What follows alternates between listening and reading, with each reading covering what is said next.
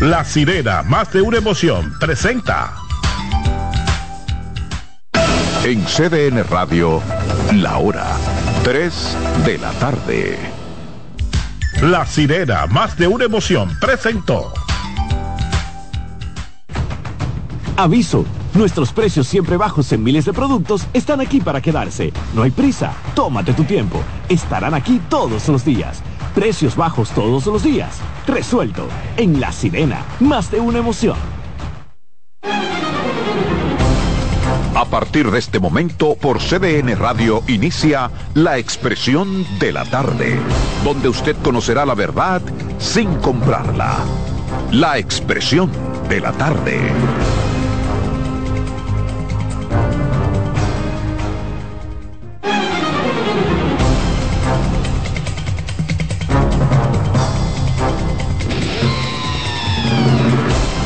Buenas tardes, buenas tardes a República Dominicana, buenas tardes al equipo, por supuesto, buenas tardes a los amigos que nos sintonizan, que nos esperan de lunes a viernes de 3 a 5 en esta plataforma.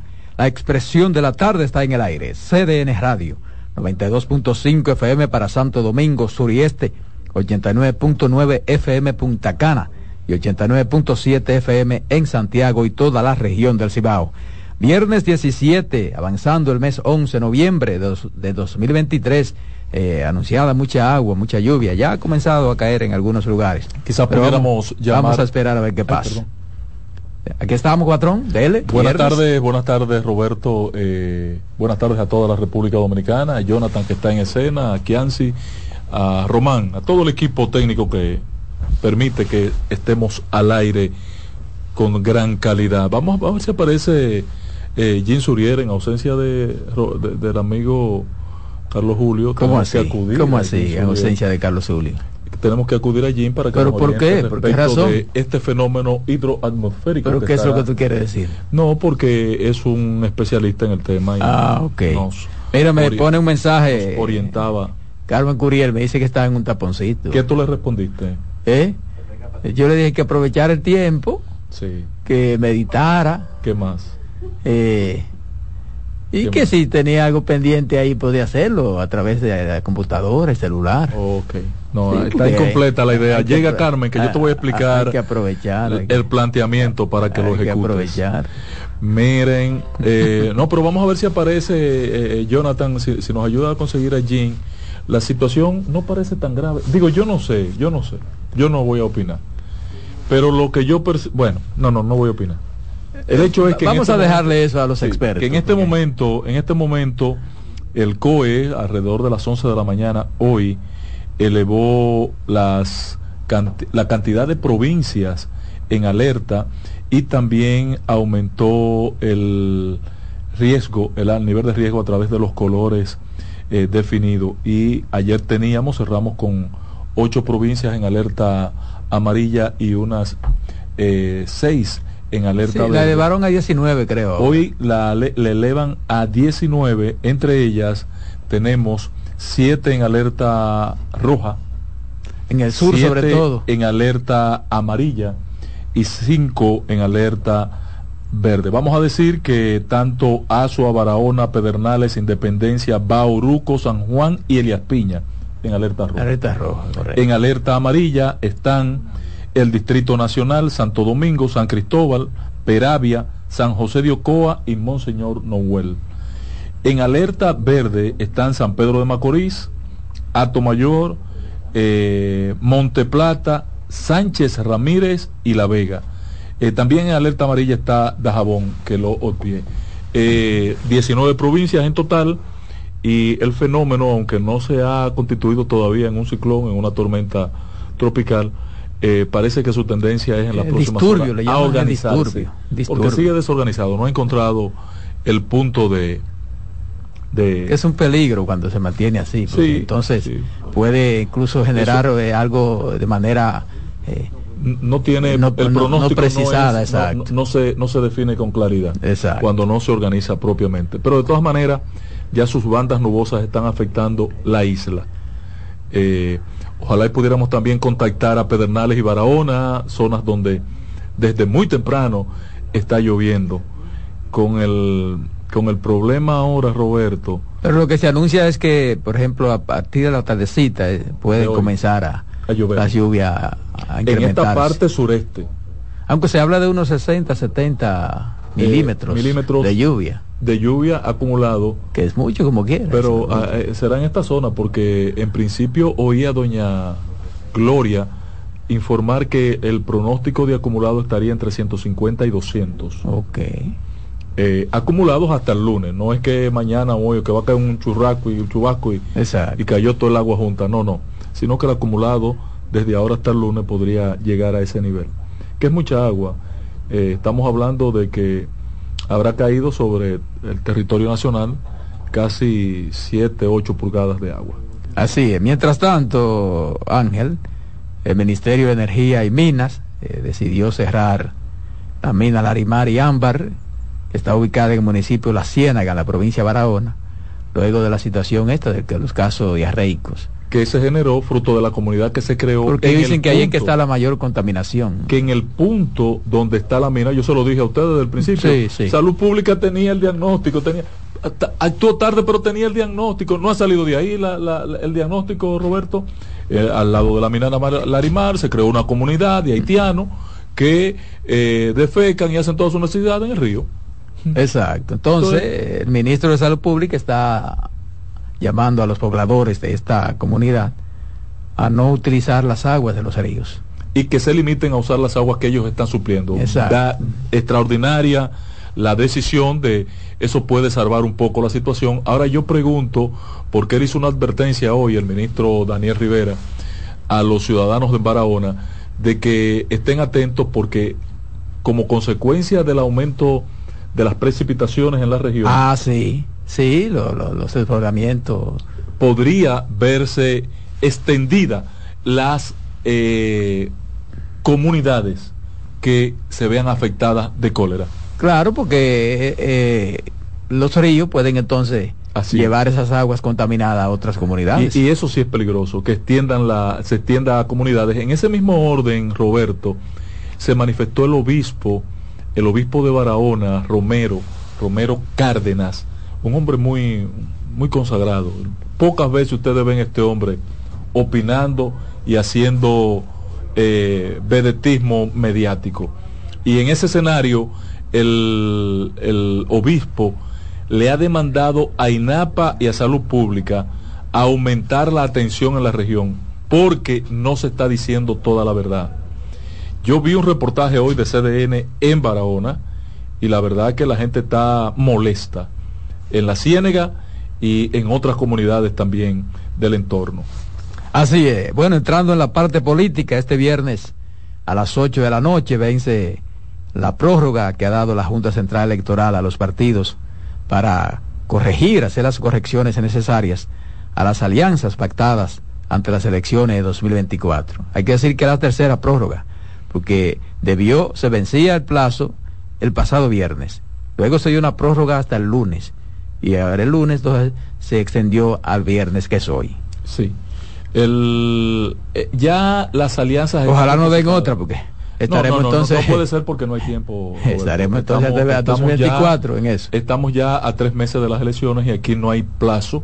Estamos hablando de que son 158 candidatos a alcalde, 335 candidaturas a, distritos municipales, más los regidores que son casi 4.000 y los vocales. Entonces no hay posibilidad de usted extender porque hay que confeccionar boletas, hay que llevar esas boletas a, a un formato digital, llevarlo a imprenta, luego empacar, luego, entonces no, no hay posibilidad de jugar con el tiempo, porque creo que estamos en el filo de la navaja en función de la logística a implementar para, para tener toda, eh, todo el material de elecciones disponible. Eso es muy delicado.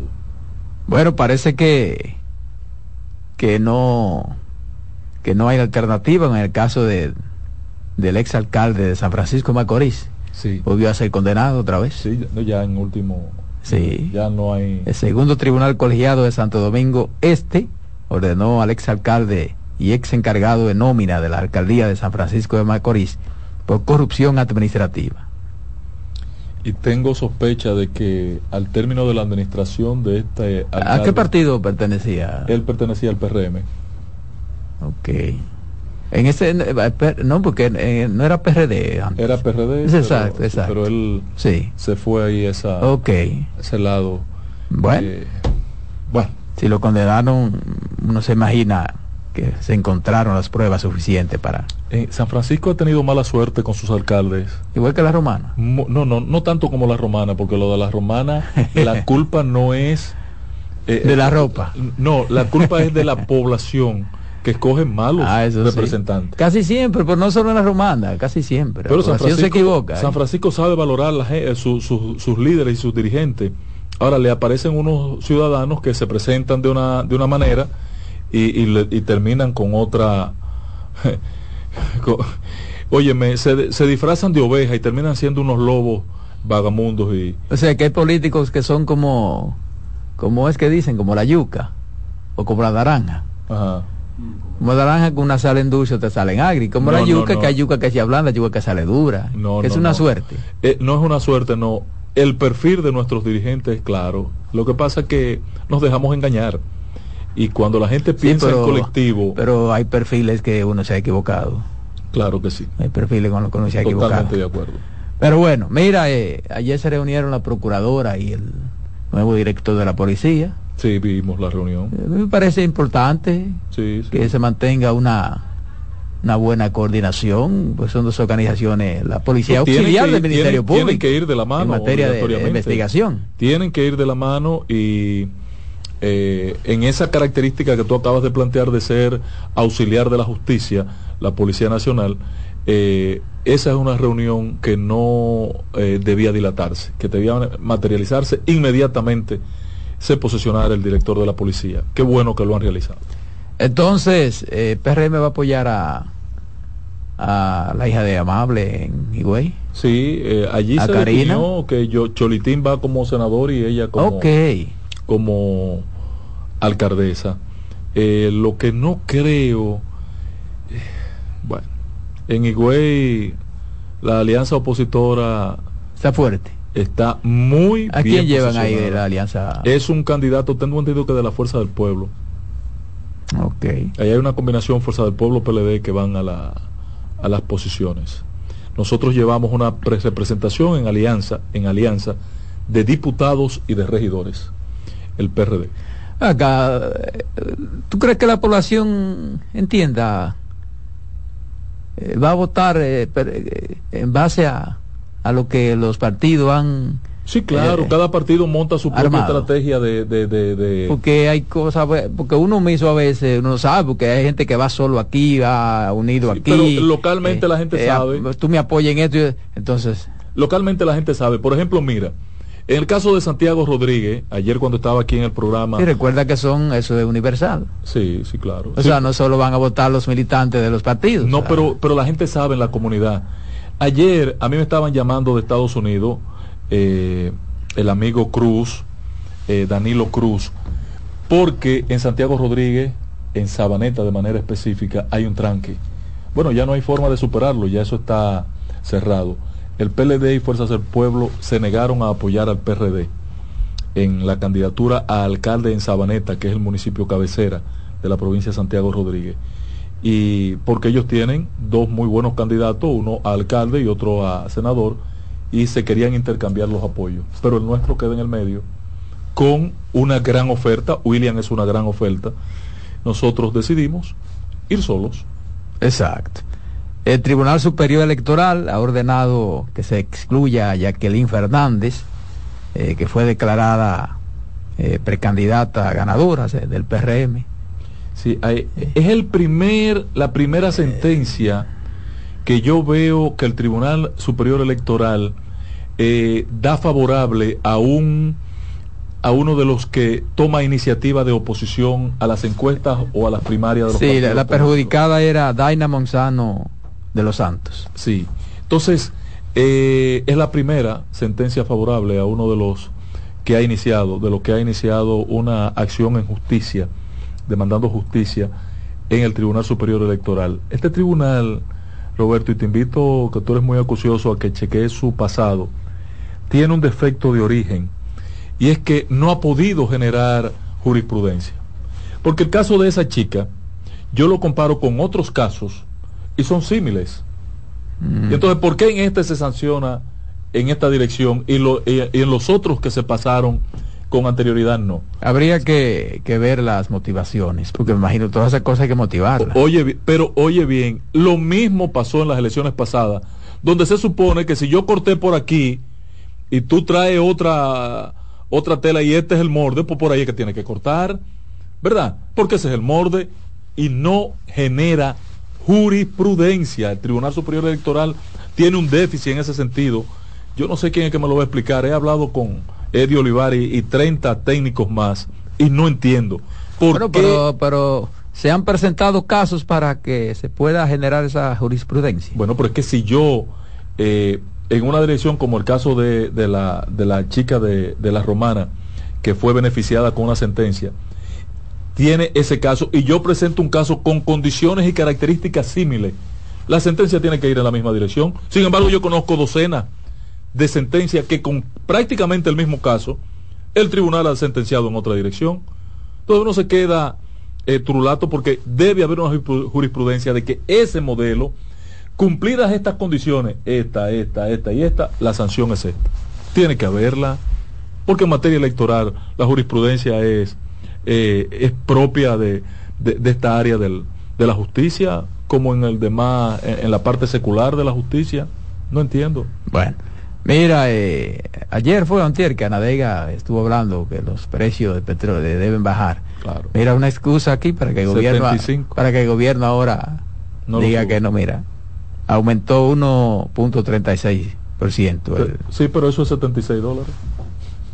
Sí, pero aumentó y, Pero a era- y- 76 y ahorita- y hoy. te hablan de la proyección. Aumentó hoy, patrón. No, no, hay que bajar el combustible. Hay que bajar el ¿Tú combustible. crees que lo, yo no, Sí, yo, sí. yo no, yo, yo no creo que lo vayan a bajar. No, no, Yo, no. yo estoy contigo. yo- hora- yo esta creo hora- que hay que bajarlo, exactamente. Claro, claro. Pero no lo van a bajar. Bueno, eh, eso va a tener. Pero estuvo, estuvo a menos y no. Estuvo a menos. Sí, tuvo hasta 67 dólares y- Exacto. y no bajó. Entonces, ¿qué? A esta hora, el barril de petróleo está a 75,82. A esta hora. O sea, que debe bajar como unos 20 o 20 y pico. Debieron bajarle más de 30 pesos ya hace varios meses a cada galón de gasolina. Y al gasoil alrededor de 20, 18, 20 pesos. Lo que a mí me extraña, me resulta sumamente extraño, es que no hay un chofer protestando, ni un sindicalista. No aparece Juan Ubiere, ni mi hermano, mi hermano Juan que Juan, Marte. que Juan Oviera es opositor ahora. Pero parece que en materia de transporte no, porque yo no entiendo. No hay un chofer, no hay un sindicato. No hay un sindicato. ¿Y qué fue lo que le hizo el gobierno a estos sindicalistas? Ni los motoconchistas. Nadie ha protestado por la gente está como como lo como los como la, las las focas aplaudiendo Sí, y eh, ahogándose. Eso, eso tiene una, Ajo- aplaudiendo con el agua eso al tiene bolso. una sola explicación. Ah, explícame. Eh. Tiene que estar obteniendo algún beneficio. Mm. Yo voy a investigar sobre el combustible. Porque ciertamente, como tú dices, ¿verdad? Eh, nadie como que... No, nadie protesta. Nosotros los ciudadanos de a pie, y yo soy sindicalista, pero no, no, no, me, me quejo de que mi, mi liderazgo en Fenatrado, en Fenatrano, en Y entonces Antonio Marte, que es activo, está... politiqueando está ahora. con el gobierno, está no, ese apoyando está a- buscando que le quiten, que le den el, el, el local de, de, de la ONSA allí. Pero ya eso no se comenzó a trabajar ahí, no, no. No han movido nada de donde él está operando todavía. Pero él no está en, él no está en desacuerdo. de no, pero que- quiere que le entreguen el otro local. Bueno, Él está pidiendo que le entreguen donde está el local de la onza, que está subutilizado realmente ese local de la onza ahí. Es un lugar eh, que apenas llevan a guardar dos o tres guaguas. Eso, no, sí. eso está totalmente subutilizado. Que perfectamente lo podría expl- explotar, usufructuar el señor Antonio Marte con toda la infraestructura que tiene ya instalada ahí en el kilómetro 9. Ven acá, ¿por qué no se juntan todos los partidos para la proclamación de un candidato? ¿Por qué tienen que hacerlo? O sea, cada partido, cada semana, yo proclamo. Ahora el PRSC que va a proclamar a Binader. ¿Por qué no se juntan todos Vean y hacen que- una proclamación Sí, pero general? Lo, lo extraño de eso es, ¿y dónde está Kiki Antún?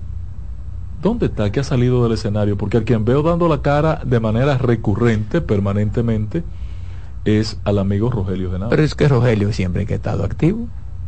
O sea, Quique hace una declaración un día, pero Quique como que no, no está así tan... No, hace mucho, yo no sé si porque se mudó del país, se salió del país. Eh. Pero supone que Quique debe estar de acuerdo. Creo que está de acuerdo con la alianza. Con lo que diga Genao tiene que estar de acuerdo. ¿Cómo así? Con lo que diga Genao, patrón. para que quede claro. ¿Cómo así? Entonces, ¿qué es lo que y Genao va a la reelección con el Partido Reformista. ¿Pero por qué razón Quique tiene que estar de acuerdo totalmente con lo que diga Genao? Entregaron el partido a la alianza a Luis Abinader por La Romana y La Vega y le voy a decir Botello es que va como alcalde. Alcalde. La alianza de ellos. Mi amigo Fran Martínez. Ana Botello, para Fran Martínez. Si hay un político que yo admiro es Fran Martínez. Botello es una pieza dura de Rogelio en la romana. En la romana él tiene gran, sí, y entonces apoyado por el PRM y el carisma. Sí. Ahí no hay duda que pueden ganar esa alcaldía. Pero en La Vega, eh, Rogelio que no coja fiado. ¿Cuál es el opositor de Rogelio? El, opositor va a ser Euclides Sánchez con el apoyo de Pero Euclides Sánchez está en qué? Porque Euclides Sánchez del Pueblo. Ah, sí, que renunció del PLD. Sí, pero va con el apoyo de todo el mundo. De todo el mundo. ¿Cómo de todo el mundo? Creo que ¿De cuál es todo el mundo? En La Vega. Del PLD. PLD, Fuerza del no, y el PLD lo va a apoyar después que renunció. Sí, todo el mundo. ¿Tú crees? Ay Dios. El negocio está en lo siguiente. Ay Dios mío. El intercambio de La Vega por Santiago. Anótelo ahí. si el PLD el, eh, del Pueblo no ha querido apoyar al PLD en La Vega, en Santiago por la senaduría. El temor mío es que que se cumple, porque ¿qué? es que, hay, una, hay, una, desconfianza. Pero no, no hay ninguna desconfianza. no, no siempre en esa cizaña, no hay ninguna No, no, no, no, pero ven acá. No, no, no. Pero ven acá, ¿cómo que, pero, pero, lo han manifestado tanto Leonel como a Danilo, la desconfianza que se tienen. No, no, no. Pero, ven acá. No, no, no, no. Roberto, vamos, vamos a hacer la pausa. Sí, ya Román está mandando la pausa. Dale, Román, entonces. En breve seguimos con la expresión de la tarde. Estás en sintonía con CDN Radio. 92.5 FM para el Gran Santo Domingo, zona sur y este. Y 89.9 FM para Punta Cana. Para Santiago y toda la zona norte en la 89.7 FM. CDN Radio. La información a tu alcance.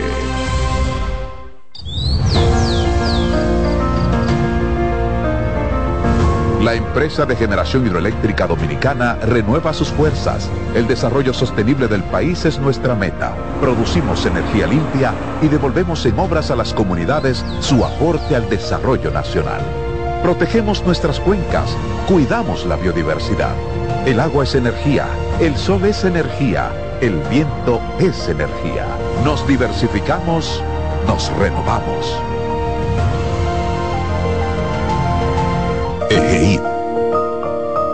La energía sostenible del país. Institución referente nacional y regional en el diseño, formulación y ejecución de políticas, planes y programas de este ministerio ganador del Gran Premio Nacional de la Calidad. Decirle que es un compromiso que asumimos desde que llegamos para poder eh, implementar los deseos y las instrucciones del presidente de la República en ir siendo eh, más competitivo, dar un mejor servicio con la transparencia, con la honestidad, con un mundo globalizado que tenemos que exportar no solamente cantidad, sino calidad permanentemente. Ministerio de Industria, Comercio y MIPINES.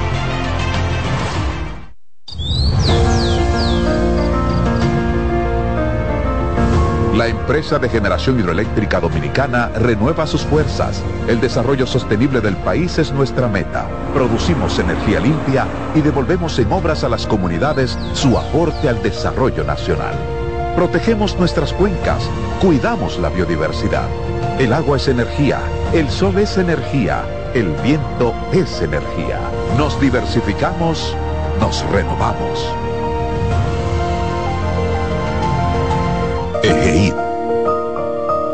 La energía sostenible del país.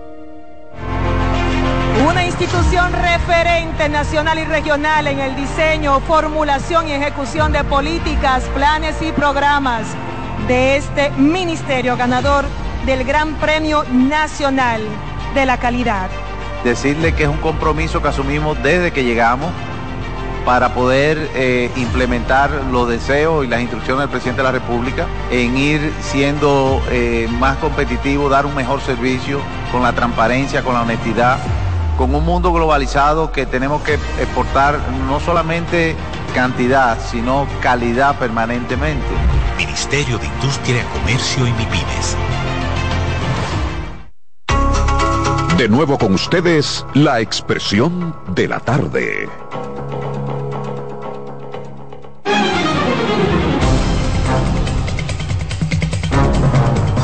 Bien, señores, aquí estamos de regreso en la mesa de la expresión de la tarde. Son las 3.25 minutos. 3.25 minutos en la tarde. Patrón, presente usted a Pedro, Pablo. de la Cruz, eh, en representación de el Archivo de la Nación, eh, que ha estado desarrollando su décima feria del libro, eh, con una muy prolífera producción estos últimos años, la, el Archivo de la Nación. Yo me siento maravillado, hace falta bastante en nuestra nuestro nivel cultural este aporte, reconocer este aporte que ha estado haciendo el Archivo de la Nación. Quisiéramos saber qué tal ha estado la feria. Siento que muy poca publicidad, patrón. Bueno, gracias Ángel, gracias Roberto por la invitación, gracias a sus amables oyentes de CDN Radio, ¿verdad? Y de su espacio de esta hora. Bueno, realmente Ángel, al momento de hacer un balance digamos, preliminar, eh, hemos contabilizado casi 4.000 personas que han asistido a la feria desde el lunes 13 hasta ayer eh, jueves, eh, día 16. todavía quedan varias actividades. pudiera decir que ahora mismo se está desarrollando una conferencia que está relacionada con la exploración de la cobertura periodística del desembarco de Playa Caracoles. Esto es de una joven periodista llamada Gloria Calderón. Eh, en este momento está ahí, pero todavía quedan dos conferencias más en la tarde de hoy que preparativos e inicio de la Revolución de Abril a cargo de Rafael Gamundi Cordero, ah, ese tradicional eh, dirigente político, ¿verdad? Y queda también la conferencia de cierre que es la guerra de abril de 1965 y la transformación política de Camaño. Eh, será dictada por el académico Juan de la Cruz, historiador y docente de la Escuela de Historia y Antropología de la Universidad Autónoma de Santo Domingo. Esta feria del libro, que ya lleva su décima versión, este año está dedicada en, en homenaje, en reconocimiento al coronel Francisco Alberto Camaño Deñó y sus 50 años de participación en la guerrilla de Caracoles que llegó al país el 2 de febrero del año 1973 con un grupo de ocho hombres que se entrenaron en Cuba y que vinieron a combatir el régimen del momento. La feria ha sido realmente un una prueba más del Archivo General de la Nación en este sentido, a pesar de que nuestro amigo Ángel dice que ha tenido poca promoción. Lo admitimos, sí, bueno, porque eh, a veces faltan recursos humanos y de otra índole para poder... Eh, y todavía... tarde. Todavía, todavía hay público, yo acabo de venir de allí y entonces hay mucha gente... ¿Qué público está yendo a la eh, feria? Regularmente son los investigadores, los historiadores, los literatos. Académicos. Académicos, profesores. Estudiantes y profesores. Correcto, estudiantes desde los niveles más bajos hasta el nivel universitario y público en general que es interesado, hay un conjunto de gente que probablemente no tienen una referencia de, pero sí están interesados en manejar los temas históricos para su tertulia, para su relación con el entorno, con la sociedad y con sus amigos. Y sencillamente van a investigar allí, eh, consultan los libros, los textos y están al tanto de los títulos que regularmente pone en circulación el Archivo General de la Nación. Y en esta feria eh, ha habido un, una publicación récord, 19 títulos que son elaborados por investigadores, por personas conocedoras. Bajo del, mismo archivo. Correcto, la edición del Archivo General de la Nación. Sobre todo, Ángel y Roberto, estos textos son elaborados con documentos que conserva el Archivo General de la Nación como archivo histórico del país, lo que quiere decir que esas son fuentes auténticas, fuentes fidedignas para escribir estos libros. Sí, no es un invento, son documentos reales que están allí. Y, en el caso de, la feria, ¿por qué escogieron a, a Camaño su ideal, su pensamiento político eh, en esta versión? Bueno, muy bien. Mira, eh, lo que ocurre es que cada año se, se debate la, el tema que va a abordar la feria y se hace desde unos seis meses antes probablemente. Y esta vez, bueno, los 50 años de ese acontecimiento de febrero del 73 más. Era yo un niño y mi mamá estaba nerviosa. Que llegó Camaño y que, que, que Camaño, que Camaño. Estaba todo el mundo, patrón, asustado. Así es. Y, Camaño que, se mueve en dos, eh, dos escenarios importantes de los últimos 60 años de historia contemporánea, que fue también la guerra de abril del 65, donde se convirtió en líder. Pero además, el hecho de que hay datos sobre ese movimiento de Camaño que todavía no son del dominio público y menos de la presente generación. Y entonces la viuda de Camaño, eh, Vicenta Vélez Catrín, pues conservaba o conserva los apuntes, los diarios de Camaño y entonces se decidió a facilitarlo al Archivo General de la Nación, donde hay cantidad de información que todavía no se sabe y fueron eh, tratados por el Archivo General de la Nación, por el investigador Andrés Blanco, que lo editó lo publicaron como libro la noche inaugural del día 13 junto con otros dos tomos que también están relacionados con la vida del coronel Camaño, sobre correspondencia que tuvo con instituciones, entidades,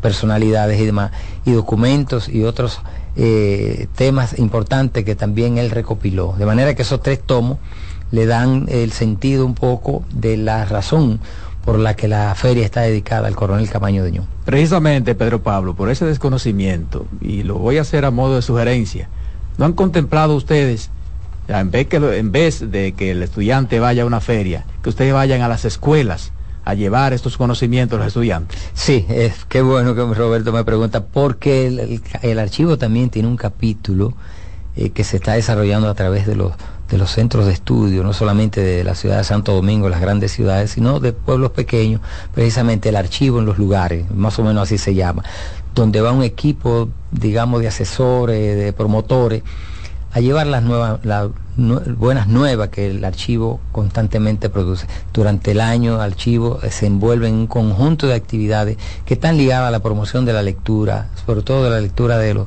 textos de historia, de la literatura, de las novelas históricas y, demás. Y hay un blanco de público que precisamente está focalizado a los más pequeños, a la nueva generación, tanto de colegios privados como de escuelas y de universidades. De manera que, claro, eh, a veces no se difunde tanto, sino el archivo tiene una, web que es AGNRD eh, y por ahí se transmiten esas informaciones y además en la página web www.agn.gov.do donde están expuestos todo el trabajo que realiza el archivo con los documentos, con una biblioteca digital, con el proyecto Prensa Diaria que tiene, abarca 50 años de historia también y que puede cualquier ciudadano acceder allí y sencillamente consultar el documento que entienda o que esté buscando. Pero yo, pienso que con el archivo, ciertamente, como dice Ángel, eh, a veces uno nota como que falta alguna especie de información, de promoción. y, uno se va a proponer a la disposición. incluso el archivo pudiera, eh, los gobiernos, es tener publicidad institucional del archivo de la nación. Claro. Pues ayudaría bastante. Eh, lógicamente estamos muy de acuerdo con sus inquietudes, ¿verdad? Vamos a ver ¿De quién depende el archivo de, cultura? Eh, del Ministerio de Cultura, está escrito ahí. Por Dios, ¿qué es lo que está pasando? pero vamos a llevar esas inquietudes allí a las instancias de cómo se puede. Déjeme decirle, además de esa propuesta de, de Roberto, que son dos ya, ir a la escuela y este tema de la publicidad, yo quisiera sumarle, en mi experiencia pasada, en las anteriores ferias, ustedes nos han donado una gran cantidad de libros. Y yo le he llevado a una o dos eh, bibliotecas que hay municipales, una en Tamboril y otra en Licey. Y mire, patrón, hace falta eh, en la en, la librería de la biblioteca, hace falta que el apoyo de una institución como el archivo. Ustedes tienen una muy prolífera producción que perfectamente eh, en esos espacios ha de tener una acogida importante, porque en esos pueblos, Roberto, en las tardes, tuve una gran cantidad de gente llegar ahí a pasar página para la izquierda. Bueno, eh, justamente durante el año, ¿verdad? Es, que ya la gente no va a las bibliotecas, pero por lo menos en esos pueblos yo los he visto. Sí, eh, que están pautadas, ¿verdad? Y que están relacionadas, como le decía, con puesta en circulación de libros, desarrollo de charlas, de temas eh, en ocasión de alguna efeméride, ¿verdad? Eh, se llevan expertos, expositores y cuando se pone un libro en circulación, bueno, el archivo ha desarrollado una modalidad de que todo el público presente lo recibe gratuitamente como una manera de fomentar esa lectura. Y llega mucho público realmente. Pero le tomo la palabra y yo creo que sí. ¿Y el Ateneo eh, de Santiago no se ha manifestado, no, ha incor- no se ha incorporado con ustedes? Eh, bueno, ellos tienen alguna relación eso, por ejemplo, Eso- eso al una Ateneo inco- de, de Santiago, el archivo le ha estado dando asesoría, ¿verdad?, para el, el- manejo adecuado de los documentos que ellos tienen allí, que también un, un archivo histórico. Y por tanto, pues en términos del- de, cómo manejar el material, intervenirlo eventualmente, le ha eh, digitalizado fondos, ¿verdad? Igual con otros, eh, otras entidades incluso que donan sus fondos, el archivo le hace una copia digital y se lo entrega. Pero el archivo tiene también abierto un programa permanente de donaciones con personalidades y personas de cualquier rango de la sociedad que acumulan documentos, imágenes, fotografías, objetos incluso, y lo donan y eso le abren un fondo personal, digamos que si Ángel Acosta quiere eh, recopilar sus documentos históricos, lo lleva allí y se le pone el nombre de él y lo dona al archivo. Hablando de fondos, Pedro Pablo, Sí. el presupuesto de archivo. No, eso no lo manejamos realmente porque eso es un asunto ya de las otras instancias. Una cenicienta pasó. Eh, sí, yo Por estoy, eso es que hago la pregunta. yo estoy, digamos, en una área Porque me imagino, técnica. Al Ateneo de Santiago le quitaron los fondos hace dos años. Una Ay, locura. Dios. Carmen Curiel, Entonces, Pedro Pablo de la Cruz, del Archivo de la Nación. Finalicemos Yo con... venía, yo venía escuchando el programa, perdón, patrón. Adelante. Buenas tardes. Buenas tardes. Yo estoy Está- mojadita, está cayendo un aguacero que no se ve nada. ahí está mojada. Qué cosa. Excelente. No, Pedro Pablo, yo venía escuchando el programa y, y Roberto hizo una pregunta relacionada con lo que tenía que ver con ustedes trasladarse a las escuelas. Y yo venía pensando en eso mismo. Muchos nosotros, los que tenemos cierta edad, íbamos a paseo, íbamos a los museos, íbamos a la biblioteca. Ahora lo llevan a la playa, ahora lo llevan a los resorts, ahora hacen un goza, qué sé yo qué cosa, en el mismo colegio donde hasta romo venden. Entonces, Cerveza nada más. cerveza. yo creo que eh, nos falta, porque como usted decía, el patrón preguntaba, ¿quiénes están asistiendo a la feria? Estudiosos, no van jóvenes. No, Los jóvenes de, de, de ahora, en la nueva generación, no está interesada en esos conocimientos. Entonces, yo de- digo igual que el patrón, ustedes deben de aprovechar todos los medios de comunicación y hacer una campaña gratuita. Sí, que se la vamos a Sí, hacer. Que se la vamos a se lo hacer. agradecemos Pe- realmente. Porque de verdad que es necesario que la gente sepa que el Archivo General de la Nación no solamente guarda documentos, sino que es una, una cantera. ese concepto. Sí, Claro, o sea, sí. ese es el concepto, tú que tienes que guardar documentos y no sabes que el Archivo General de la Nación es como nuestra historia, La fuente más expedita de, la fuente de historia. nuestra historia. Claro. Mire, le puedo decir, gracias Carmen por esa sugerencia y la vamos a tomar en cuenta, que el archivo tiene diferentes eh, áreas eh, de conocimiento y que además maneja recursos importantes. Por ejemplo, yo le puedo mencionar el departamento de materiales especiales, donde hay tres áreas específicas, una que tiene que ver con el asunto de las fotografías, Sí. otro que tiene que ver con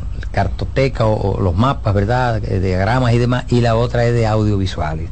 En esos tres instancias de ese departamento, pues hay cantidad de imágenes. Por ejemplo, en el área de audiovisual debe haber alrededor de 50 mil eh, videos que han sido rescatados de instituciones, de personas que lo donan. Importantísimo. Pero además ellos recopilan, te tiene algún VHS que ya no lo quiera. Hay unos técnicos que lo reciben, lo reparan y lo utilizan porque a veces donan Lo llevan a- a- a cinta lo de. VHS y no hay cómo reproducirla y con un VHS entonces ellos ra- sacan la imagen. Exacto. Y le adelanto una información importante, por ejemplo, el archivo tiene un fragmento de como 25 minutos de lo que fue la invasión de Bahía de Cochino en, en Cuba. en, en Cuba, ¿verdad? Allá del año 47, que apareció en un video que alguien donó y al final de ese video estaba ese fragmento y ellos lo- lograron rescatarlo. O sea, no, perdón, no es. Bahía de Cochino, no, Pablo. no es Bahía Cochino, es la de eh, Cayo Confite De Cayo Confite. que fracasó en el año 57, eh, 47 y ahí se nota el- en ese momento el yate Angelita navegando en el mar. Ese fragmento está allá. Y hay documentos antiquísimos también. Con el Canal 4, que es el canal de, del, Estado, pudiera qué sé yo, hacerse una buena campaña con el archivo. Sí, está haciendo, se está haciendo. No, no, no. Eso fue lo que se pensó cuando se estableció. Originalmente esa era la razón, del 17, no, del 17. Ah, del 17. del 17 cuando los japoneses donaron todos aquellos equipos porque era un canal educativo. Correcto. Y de hecho, creo que cuando yo trabajé en el Canal 4, el, el Archivo Nacional de la Nación tenía un segmento en el Canal 4. En la mañanita temprano, alguien hablaba desde el archivo. Bueno, ahora tenemos eh, un programa de radio precisamente que se transmite por la Quisqueya FM 96. Incluso en medio de pausa el programa se puede poner una sí. cápsula. Sí, alguna cápsula. Pero de verdad que le agradecemos esa sugerencia de ustedes y, le prometo que sí, que la vamos a llevar allá a las instancias correspondientes a ver si, claro, llegar a más espacio, eh, hacemos un esfuerzo extraordinario, pero tenemos también el programa de visitas guiadas en, todo el año que van eh, personas interesadas, ¿verdad? Se le da un tour y de, de paso le invito a ustedes simplemente nos llaman allá, eh, nos, le fijamos el día, ustedes fijan el día en que puede ir y le damos un tour por, las áreas técnicas correspondientes. simplemente nos llaman, un programa, desde allá todos ustedes. Perfecto. ahí, tenemos una cabina de radio allá también. Ah, pues Adelante. Gracias Ángel, gracias, eh, Roberto y, y, gracias a nuestra colega también, Carmen, Carmen, Curiel, sí. Qué bueno. bueno, señores, informaciones importantísimas, el Archivo de la Nación, pues don Pablo, siempre a la orden aquí. Gracias. Dale, Román. Gracias.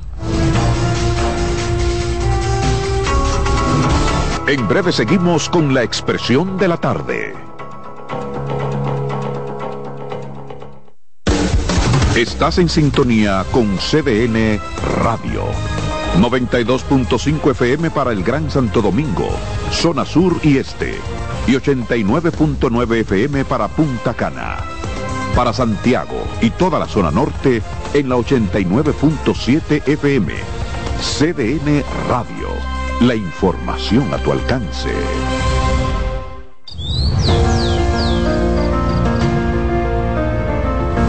La empresa de generación hidroeléctrica dominicana renueva sus fuerzas. El desarrollo sostenible del país es nuestra meta. Producimos energía limpia y devolvemos en obras a las comunidades su aporte al desarrollo nacional. Protegemos nuestras cuencas, cuidamos la biodiversidad. El agua es energía, el sol es energía, el viento es energía. Nos diversificamos, nos renovamos.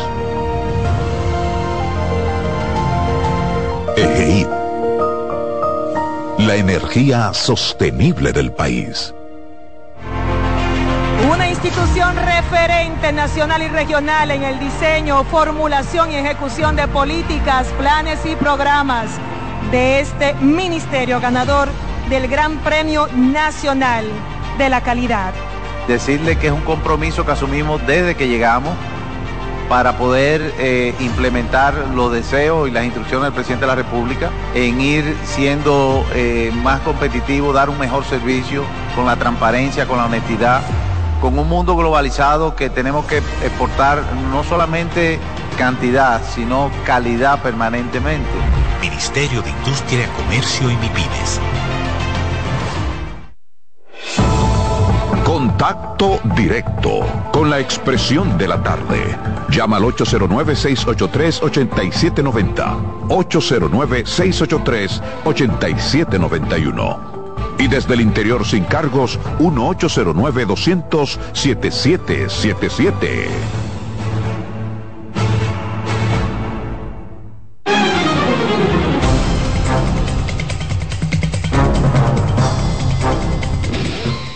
Bien, señores, y aquí estamos de nuevo, la expresión de la tarde. Son las 3.43, fue esa, esa interesante información, es el archivo de la nación, que, que ciertamente necesita que la gente conozca más del archivo de la nación. Es mucho, muy importante. Pero ¿tú me puede permitir hacer algo?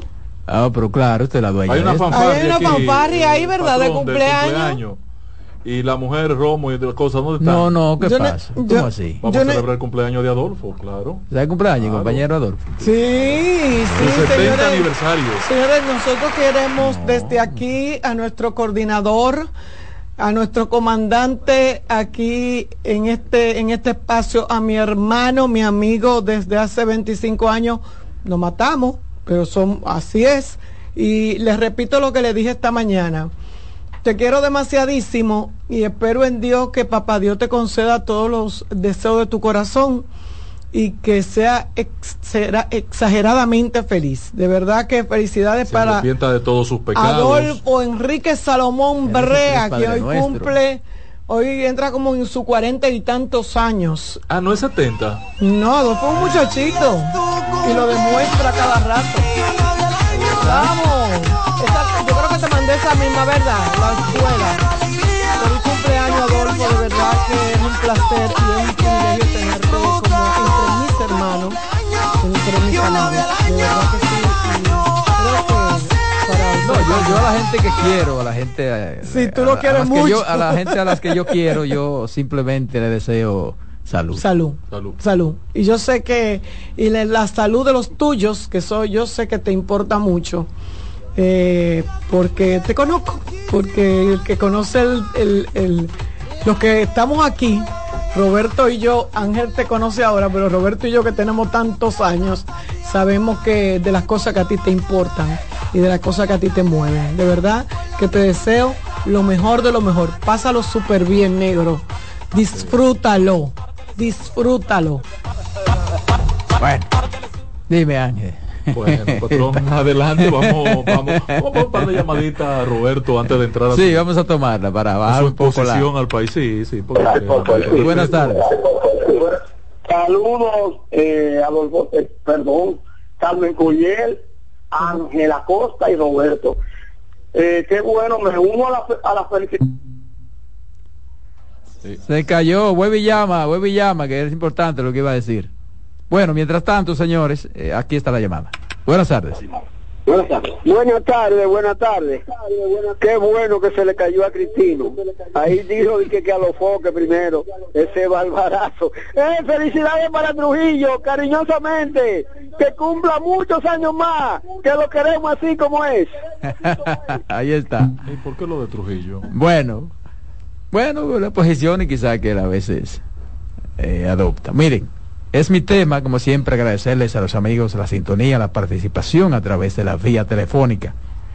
Yo hoy me quiero referir a las encuestas, a las encuestas como método de escogencia de candidato a la alcaldía, a diputados y a senadores. Pero más que a las encuestas como método científico de medición, es a la manipulación que pueden y hacen las cúpulas de los partidos para escoger prácticamente por dedos a muchos de los candidatos de su preferencia. Y traigo el tema a la mesa porque quiero identificarme con el senador de Monte Plata, Lenín Valdés, que ha sometido un proyecto de ley para eliminar esa metodología que forma parte de los medios de selección de candidatos en la ley de partidos, agrupaciones y movimientos políticos, pero que no es la forma más idónea, entiendo yo, ni democrática, sobre todo porque sabemos lo que pueden y hacen las organizaciones políticas con el proceso de recolección de la data y otros recursos que usan para cambiar determinados resultados. Incluso eso, en algún momento, alguna de las empresas encuestadoras deberán hacer algunas exigencias, porque aunque no tengan la culpa, la gente habla de las encuestas. ¿Mm? Ojo con eso. Y me llama la atención el titular de Diario Libre en la información que dice que el senador somete proyecto para eliminar las encuestas porque perdió candidatura del PRM. A lo mejor la sometió porque perdió, pero, pero ha pasado con otros más en todos los partidos esta situación. Y ciertamente ese senador perdió, o mejor dicho, no fue favorecido en las encuestas. Y él se mostró molesto en el hemiciclo, en la sesión del pasado martes, cuando fue a someter este proyecto para modificar la ley de partidos, de manera que el método de las encuestas para elegir candidatos en las organizaciones quede eliminado. Y yo no sé cuál será la suerte de este proyecto de modificación de la ley de partidos, pero pienso que dadas las situaciones ocurridas en todos los partidos políticos, las inconformidades y acusación de irregularidades, las organizaciones políticas van a tener que sopesar esa metodología, porque pudiera en otros procesos traerles graves dificultades. El senador del Partido Revolucionario Moderno buscaba ser nuevamente candidato de su partido por Monte Plata, pero las encuestas ejecutadas por las organizaciones oficialistas registraron como ganador y candidato al diputado Pedro Tineo.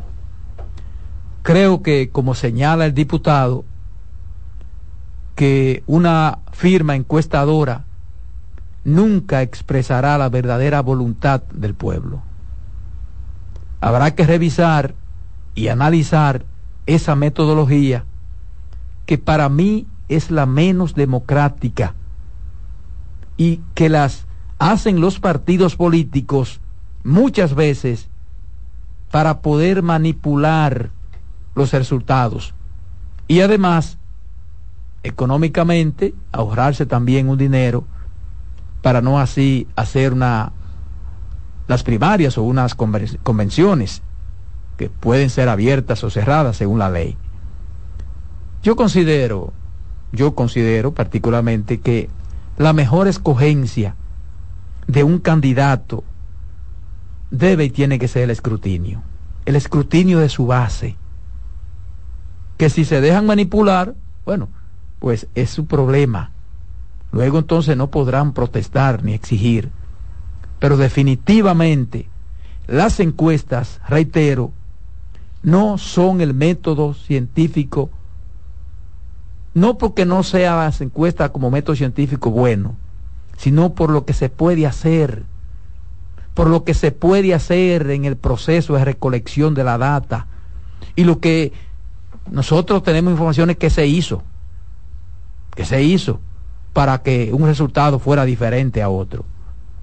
Entonces esas cosas se eliminan dejando de utilizar este método de las encuestas. Que para mí, las encuestas para mí es prácticamente un señalamiento de dedos, en muchos de los casos, en muchos de los casos. El dedo disfrazado, el dedo disfrazado, sencillamente. Yo, yo planteé aquí, Roberto, y tú debes recordar, eh, al término del proceso de la selección de los candidatos y con la cantidad de conflictos que se armó, que era la última vez que los partidos iban a acudir a ese método. Como pasó con las primarias, como pasó con otros procesos que se dieron en el pasado, y como pronto va a tener que ocurrir con el voto preferencial. Eh, la encuesta es un estudio de opinión. Nunca podrá ser un modo, modelo, método de selección es un estudio de opinión. Claro. Estudio de opinión. Claro. Que refleja la expresión de un momento. Tú me puedes decir, pero el voto popular también es la expresión de un momento. Está bien, pero en el caso de la encuesta, no puede ser un método de elección en ninguna parte, salvo que no sea un convenio entre partes salvo que no sea un convenio entre partes, no una imposición por una estructura partidaria. Porque el conflicto aquí es que muchas de las demarcaciones, los, los actores, los precandidatos, no estaban contestes con que se fuera una encuesta. Exacto. sino que desde la dirección del partido le impusieron el modelo. Exacto. Porque la ley establece que es la dirección partidaria la que establece de los siete formas de elección. Sí, porque eso, no, eso no se consensuó. Exacto. Entonces, Cuando tú y yo nos ponemos de acuerdo, no, el que, se- el que se gane la encuesta es el candidato. Perfecto. Ya, exacto. Esa es una, tú, tú lo pones como opción Exacto. para, para resolver una situación, pero no, pero no, no por instrucción de la dirección partidaria, porque ahí entonces sí se llega al punto del dedo, porque en Acto Mayor, eh, en Monteplata, se dio esa situación, pero vayan al Ceibo, vayan al Ceibo para que ustedes vean la situación. Entonces, hay otro método que pudieras también utilizarlo, que es el método de la asamblea de delegados, que no es tampoco tan democrático, Pero es la expresión del partido. pero es la expresión del partido y se contamina menos. Bueno, Exacto. en la asamblea de delegados, pues se ve claro eh, más o menos lo que piensa la mayoría de, de- Me- de- de- de los dirigentes, de los militantes del partido. Mira, Roberto, yo no sabe, yo no sé lo que querían, qué buscaban los partidos políticos con incluir esta modalidad de la encuesta. De verdad, no tengo ni, ni la menor idea qué era lo que se pretendía hacer o qué era lo que pretendían evitar. Eh, pero ha quedado demostrado que ha sido un tremendo error. Un tremendo error porque a uno le llegan informaciones y uno se queda sorprendido. Yo aquí le decía a ustedes que escuché que no se sabía que yo era periodista, ni que trabajaba en un programa y estaba sentada en un lugar y conversaban dos dirigentes diciendo de cómo ellos habían hecho para que esos eh, encuestadores no llegaran a las casas que ellos preferían. O sea, cómo lo manejaron, cómo lo manipularon para hacerlo. De verdad que, y eso pasó en muchísimos lugares. Des- yo le decía al patrón, le preguntaba por un candidato, el candidato exactamente de Salcedo, óyeme, que ese hombre, todo el mundo lo apoyaba, lo apoyaba hasta el que no, hasta el que, hasta lo de Hasta la Bauta le tenía miedo. hasta lo de la oposición estaban apoyando al, al, al- al ingeniero. Y sin embargo, él pierde. Y tú te encuentras con que tú te sorprendes porque tú dices, ¿cómo va a perder? Un hombre que te mueve la ciudad entera, un hombre que te mueve la comunidad completa, pero además que un hombre que hasta es funcionario del gobierno. Viceministro de Agricultura Viceministro de con un Agricultura. poder de influencia Entonces, extraordinario. yo decía que fue lo que pasó. Bueno, pero lo que pasó es eso, que mucha gente salieron No, y Hipólito- se hablaba hasta de secuestro de encuestadores. Intercambiaron Se hablaba hasta candidato. de secuestro de encuestadores. Yo creo que los partidos políticos tienen que ponerse las pilas y tienen que revisar este método porque yo estoy igual que Roberto. A mí me encantan las asambleas de delegados, que la gente vaya y vote, que se vea, que la gente ente- se- La militancia. que la- exacto. La militancia, Exacto. que pongan un partido en una provincia, Roberto. Por ejemplo, en esa provincia de Monteplata, lo más que tiene el PRM como inscritos deben ser 20 mil personas. Entonces, llevarlos a votar en un proceso interno y que ahí se expresa la voluntad popular del partido. Y tiene sentido y cobra sentido la democracia interna en los partidos políticos. La ¿Por qué se divide el PRM y el PRD, señores? Yo recuerdo como hoy a, a Doña Milagro, cuando yo era parte de su equipo, la democracia interna. La gente se siente empoderada, la gente se siente en dueña, la gente le gusta sentirse, pa- ser parte importante de los procesos que No, se que llevan si en los usted perdió, perdió. Claro, Pero que pero, perdió, que- ¿verdad? pero a la gente le gusta sentirse parte del proceso. ¿Por qué yo soy un aliado enfermo de las primarias internas y de los procesos internos de, de abrir el espectro de participación? Porque si no se hubiese abierto en mi partido, cuando yo era reformista, ese proceso yo nunca hubiese sido diputado. Porque yo no era de las élites partidarias, ni de las clases perfumadas de Santiago, Exacto. ni de los cuellos blancos, ni, lo- ni de los plumas, ni de los José Enrique, ni del otro. Entonces, yo lo único que era presidente de la juventud y tenía un- un equipo de trabajo, partido paralelo dentro del partido. Y eso me permitió pasar. Pero si era por la voluntad de los líderes partidarios, ¿quién es este carajo? Sin un tío, un primo, un cuñado, una vaina, ni hijo de fulano.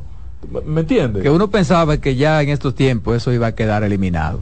Claro. Porque incluso eh, los partidos políticos se pierden muchos, muchos perfiles de dirigentes buenos de las comunidades. Porque llega un... porque eh, son la- las cúpulas las que dicen quién va ahora, quién va después, este no, aquel circunscripción sí. una, patrón, para que usted vea lo, Entonces, part- no, no puede seguir siendo así. Y eso, eso le está haciendo incluso daño a los propios partidos y ellos no se dan cuenta. Así es. Pero todo hasta, eh, hasta un día. Entonces hablan de democracia afuera y dentro. Cuando ¿Dónde que debe comenzar la democracia de un partido? ¿Es interno, y adentro? Usted no puede pretender que la gente limpie si usted no limpia su casa primero. Usted tiene que limpiar su casa primero. Claro. Entonces hablan de democracia, el sistema y de democracia y de respeto y entonces viven en su organización. Porque muchas veces lo hacen de una forma peor, porque lo hacen eh, a escondida.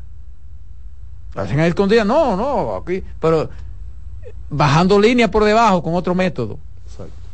Bueno, pero vamos a ver qué pasa con eso. Pero eso de las encuestas, señores. Eh, eso, las organizaciones van a tener que sopesar cuando le toque nueva vez eso, porque puede llegar un momento que eso le traiga grandes dificultades. Es una pena que la hayan, hayan sometido. Que yo no sé por qué no se opusieron la mayoría. Que yo no sé por qué no se opusieron, porque ellos también derecho, tenían derecho a oponerse los candidatos y ellos se unían todos y dicen no no nosotros no queremos encuesta lo que queremos es esto pasó en Santo Domingo Este y pasó en Santo lo que pasa es que hay gente que le convenía la encuesta y hay otro que no. Ese es el problema. Y, en el caso de él del senador él entendía que él la ganaba. Lo que pasa que y en el caso de Salcedo que refiere Carmen ahí hubo un intercambio entre Hipólito y Luis. A uno le dieron el Seibo y el otro se quedó con Salcedo. Pero además, por ejemplo, los, los propios partidos violentaron incluso la, la, la metodología que se estableció. Claro. Porque o sea, eh, para mí, esa encuesta debieron entregar los resultados, la propia firma que hicieron. en una mesa reunido con todos. Eh, la encuesta entregando, mire, eh, pasándole el sobre, destápelo ahí. Hay gente que se enteró por teléfono que había perdido. Porque eso le hace un daño a la propia firma encuestadora también. la pone, la pone en, en credibilidad. Que por una llamada telefónica que no le no lo sentaron a abrir los sobres ni nada, por una llamada telefónica desde la capital. Entonces, o sea, los partidos pueden violentar lo mismo que establecen. ¿Y entonces? Dale, Román. En breve seguimos con la expresión de la tarde. Estás en sintonía con CDN Radio. 92.5 FM para el Gran Santo Domingo, zona sur y este y 89.9 FM para Punta Cana. Para Santiago y toda la zona norte en la 89.7 FM. CDN Radio. La información a tu alcance. Una institución referente nacional y regional en el diseño, formulación y ejecución de políticas, planes y programas de este ministerio ganador del Gran Premio Nacional de la calidad. Decirle que es un compromiso que asumimos desde que llegamos para poder eh, implementar los deseos y las instrucciones del presidente de la República en ir siendo eh, más competitivo, dar un mejor servicio con la transparencia, con la honestidad, con un mundo globalizado que tenemos que exportar no solamente cantidad, sino calidad permanentemente. Ministerio de Industria, Comercio y MIPINES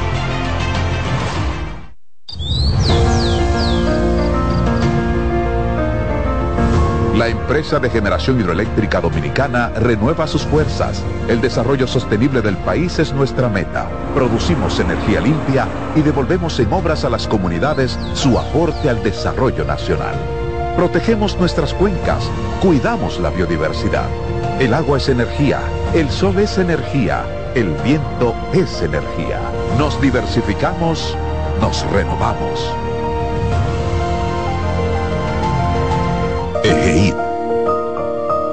La energía sostenible del país. Una institución referente nacional y regional en el diseño, formulación y ejecución de políticas, planes y programas de este ministerio ganador del Gran Premio Nacional de la Calidad. Decirle que es un compromiso que asumimos desde que llegamos para poder eh, implementar los deseos y las instrucciones del presidente de la República en ir siendo eh, más competitivo, dar un mejor servicio con la transparencia, con la honestidad, con un mundo globalizado que tenemos que exportar no solamente cantidad, sino calidad permanentemente. Ministerio de Industria, Comercio y MIPINES Contacto directo con la expresión de la tarde. Llama al 809-683-8790. 809-683-8791. Y desde el interior sin cargos, 1-809-200-7777.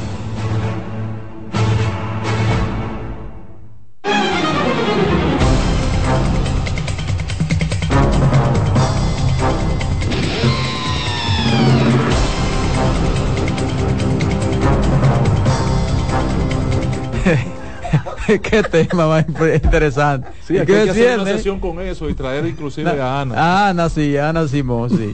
¿Cómo es? Ana, Ana Simón, sí. Ana Simón. Ahí hay una llamada antes de Carmen. Buenas tardes. Hoy es viernes, señor. Sí, bueno, amigo, buenas tardes. Diga usted. Yo, yo escuchando la, la promo de, de, de ese ministerio que se ganó de un premio de calidad, pues y oiga, oiga, oiga el, el, relato del que el objetivo de él es implementar los deseos del presidente. Él no dice las estrategias identificadas por el gobierno, ¿verdad? Para el bienestar del país. ¿Y cuál es ese ministerio? Industria y Comercio. Yo hasta, hasta yo y eso, pero nada, pues, eh, eh, eh, él lo dijo más bonito porque hay gente que le dice que por instrucciones. Sí, pero él no dijo instrucciones, pero tampoco, esa es otra cosa que yo quisiera ver terminada en este país. que todos los millonarios, todo lo que van a hacer, dicen por instrucciones del presidente. Se sabe que del jefe. Ya no, una vez, y, cada quien tiene una tarea, un, objetivo asignado, no tienen que ser tan lambones de que, todo lo que van a hacer por instrucciones del presidente. Bueno, es ya el jefe que, me pague a mí me diga que yo no le pongo a ninguna, no, ninguna nota, le pongo no. Bueno. Buenas tardes. Adelante, buenas tardes. Se cayó. Ahí está. Buenas tardes. Se cayó. Eh, eh, discúlpenme, que ahorita se, se, se descargó el celular fue. Ah, eh, Carmen, yo decía que me unía a la, a la felicitación de, de, Adolfo Salomón. Y es inminente la el, el hecho de, del señor eh, Guillermo Moreno que, que, va a sustituir a Faribe. Y eh, como dice Santana Martínez en la costa, desengorrúñeme el caso de la soledoría por el PRM aquí en Santiago. ¿Qué, en Santiago todavía el PRM no tiene candidato a senador. Dicen que, que rota tanto, si, va a esta, si va esta guaya. Santiago está reservado. No, Eduardo no puede aceptar esa candidatura. A Eduardo le dan una pela. Y en la oposición se está analizando la posibilidad de que el candidato a senador en Santiago sea el del PLD, Marino Collante, y en La Vega el de Fuerza del Pueblo, el ingeniero Euclides Sánchez. Bueno.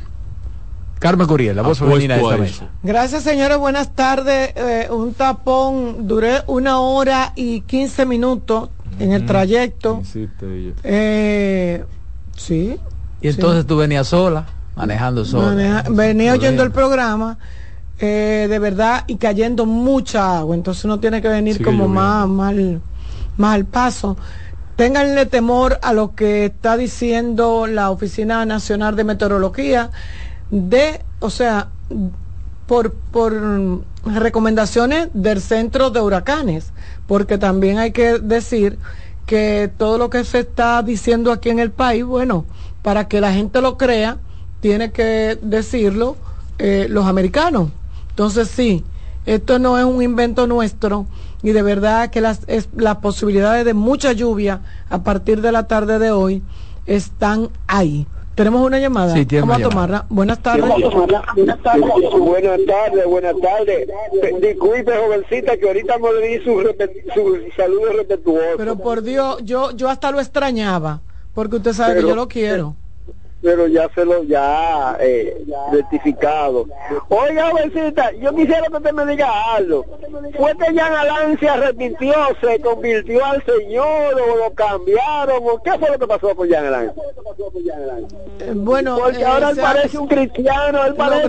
Mira, viene información que se hizo una, una cirugía ambulatoria por un asunto visual. Logró, logró su objetivo de, víctima de, la venganza de que, de que la gente eh, lo, tome, lo, tome, en cuenta, buen título para un libro. Sí. Eh, Pero él dijo que lo maltrataron. Él dijo que, que, el, que el, la, la, fiscalía lo maltrató.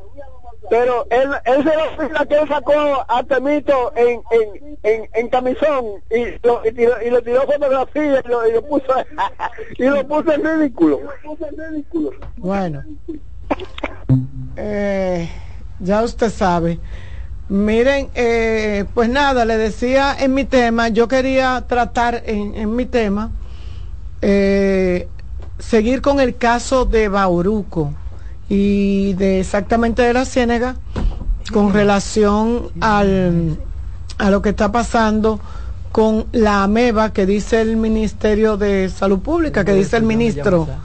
Yo quiero referirme al hecho de que ya cerraron la, decía Ángel en, la- en el introito, creo, que ya, ya cerraron, y lo sabemos por la información, que cerraron la mina del Arimar, eh, porque a partir de ahí es que se ha dado toda la situación.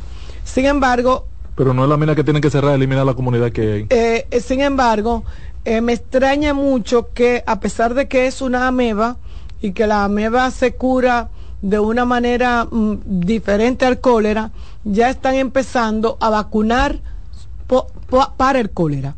Entonces, si usted me dice a mí que una ameba, no me ponga una vacuna si es cólera, si no es de cólera, porque yo no tengo cólera. Entonces, Ni, ¿qué- tengo, ni corro riesgo de ni, tenerlo. con- ni, ten- ni corro riesgo de tenerlo. Mm. Entonces yo qui- quisiera como que me lo como que me lo expliquen mejor. Y es lo que yo siempre he dicho, uno de los funcionarios más resistentes a, poder aceptar la realidad que se da en, su, en su sector, el sector salud, es el, ministro de, de Salud Pública. El ministro de Salud Pública tiene que tener los muertos al lado para poder decir, para poder decir que sí. O sea, no hay forma de que este señor, de que este señor pueda eh, aceptar una realidad que nada tiene que ver con él y que yo siempre lo digo, o sea, nada tiene que ver con la con el funcionario.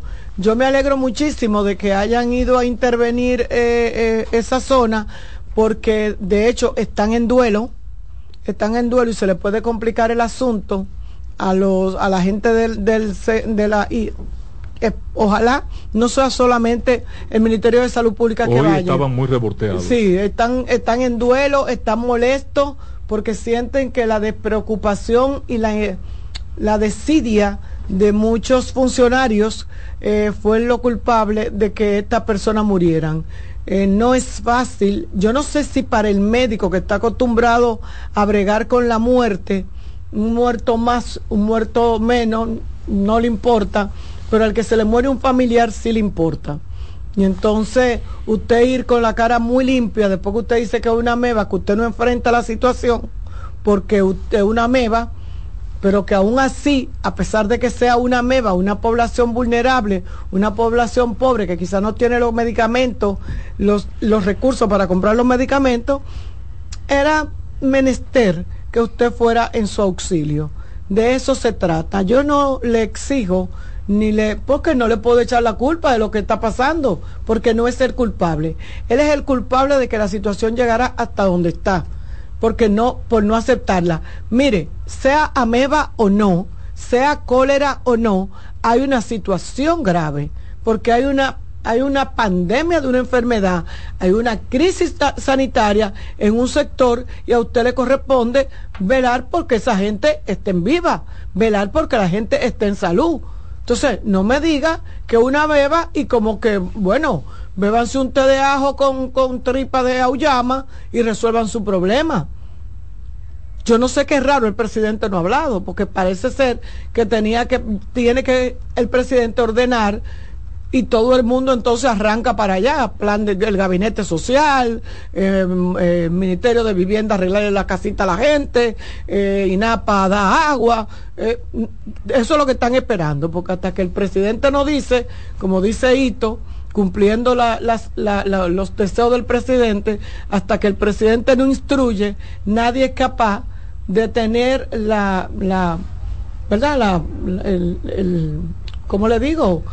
La iniciativa de ir en auxilio de esas personas que le están pasando muy mal. No oigo a Promesecal, o la, o la, o la farmacia del pueblo ofreciendo medicamentos que tienen que ver con suero, con antidiarreicos, que lo tienen ahí, que lo tienen ahí, que no tienen que ir muy lejos. Entonces, de eso es que yo me quejo. Yo me quejo de que esperan la crisis para entonces salir como salvado salvador. O sea, no sé si es a propósito que lo hacen y me perdonan. No sé si es que necesitan tener una crisis para poder verse entonces como los que resuelven, como los grandes solucionadores de los problemas. Lo mejor de todo es que no llegue al problema. Lo mejor de todo es que no haya crisis. Y eso lo aprendimos y lo aprendemos todos en las escuelas, en las universidades.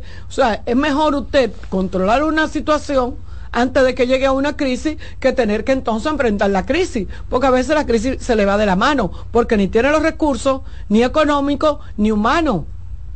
Y eso pasa mucho en salud pública, en el, en el sector de salud Pública, en el Ministerio de Salud Pública, que dejan que cualquier situacioncita, cualquier disparate, se le convierta en una crisis, para entonces aparecer dando declaraciones, haciendo rueda de prensa, pero entonces después alegan que no tienen ni los recursos económicos ni el personal necesario para poder enfrentarla.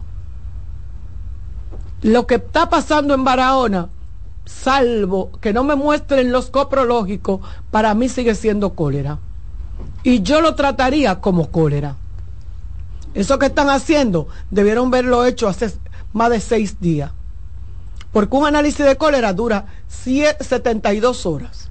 Yo no sé por qué tanto. Yo no sé por qué tanto.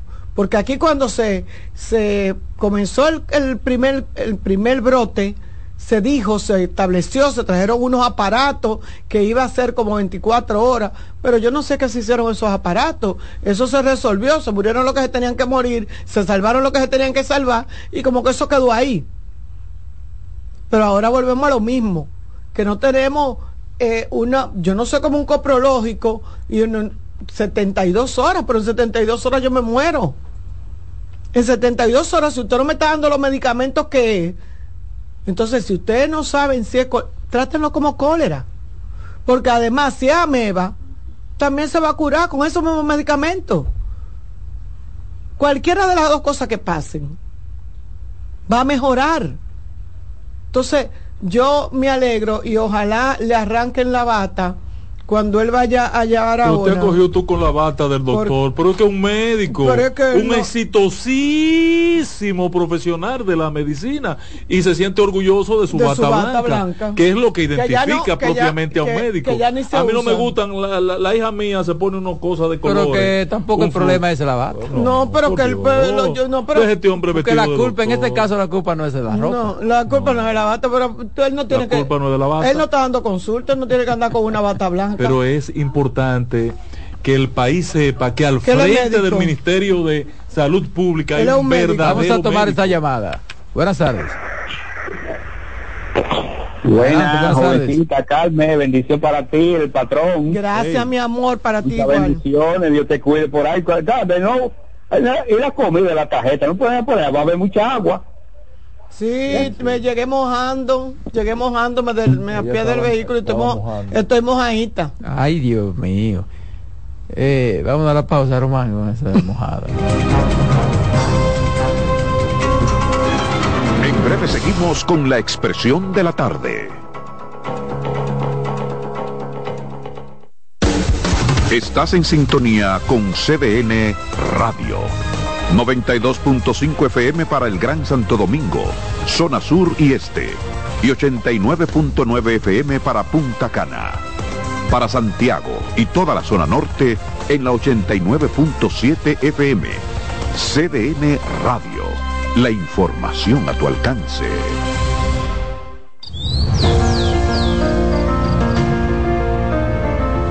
La empresa de generación hidroeléctrica dominicana renueva sus fuerzas. El desarrollo sostenible del país es nuestra meta. Producimos energía limpia y devolvemos en obras a las comunidades su aporte al desarrollo nacional. Protegemos nuestras cuencas, cuidamos la biodiversidad. El agua es energía, el sol es energía, el viento es energía. Nos diversificamos, nos renovamos.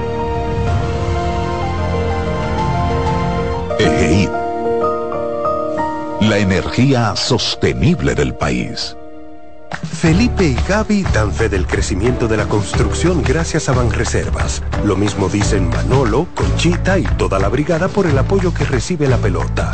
Muchos también son testigos del apoyo al arte y la cultura, y ni hablar de los que se benefician del programa de pignoración de arroz, como don Héctor y su gente. Que les cuente Jessica, que realizó su sueño ecoturístico con la ayuda de Expo Fomenta Pymes Ban Reservas. Los sectores construcción, pymes, deporte, arte, cultura, turismo y agricultura saben que detrás de uno que avanza hay muchos más echando hacia adelante. Ban Reservas, el banco de todos los dominicanos. De nuevo con ustedes, la expresión de la tarde. Aquí estamos, aquí estamos, en la mesa de la expresión de la tarde. Son las 4 y 19 minutos, 4 y 19 minutos. Bueno, señores, retomamos la sección de migración. Nuestro experto ha estado en diferentes países en, en labores, así que hoy lo tenemos aquí. Así es que buenas tardes, Fernando, bienvenido de nuevo. Muy buenas tardes, buenas tardes, Roberto, todo el equipo. Una envidia que le tengo.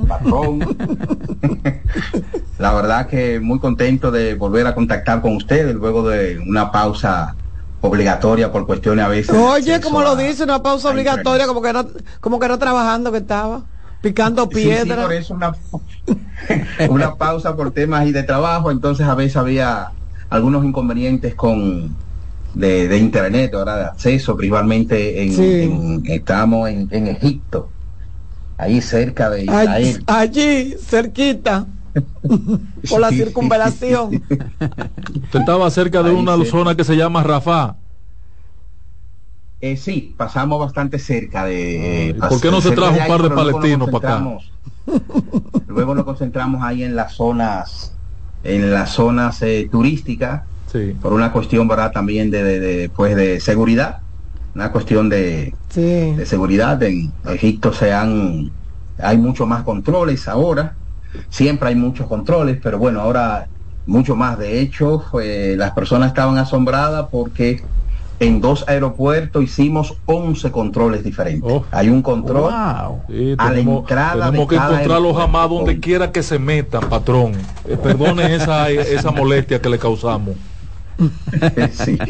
Y entonces eh, hay una revisión para entrar a los aeropuertos para entrar, o sea, antes de facturar, otra revisión después que uno eh, que uno factura y otra revisión al abordar el avión, antes de abordar el avión.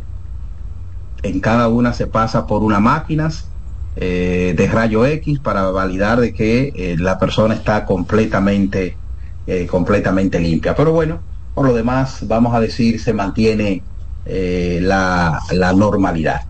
Señores, entonces, Vamos a ver algunas cosas interesantes. Lo primero es que República Dominicana, ya validada, vuelve a estar en la lista eh, confirmada para los visados de trabajo H2A y H2B para este año fiscal en Estados Unidos. Recuerden que los años fiscales en Estados Unidos inicia el primero de octubre hasta el 30 de septiembre. Entonces, nueva vez, los dominicanos podemos ser contratados para trabajar de manera temporal en los Estados Unidos con el visado de trabajo H2A, que es el visado para trabajar en agricultura eh, y empresas relacionadas, y el visado H2B, que es el visado para trabajar en cualquier tipo de empresa no agrícola, destacándose de manera especial en las empresas recolectoras de fruta y mucho, mucho eh, visado para el área de la hostelería y el turismo.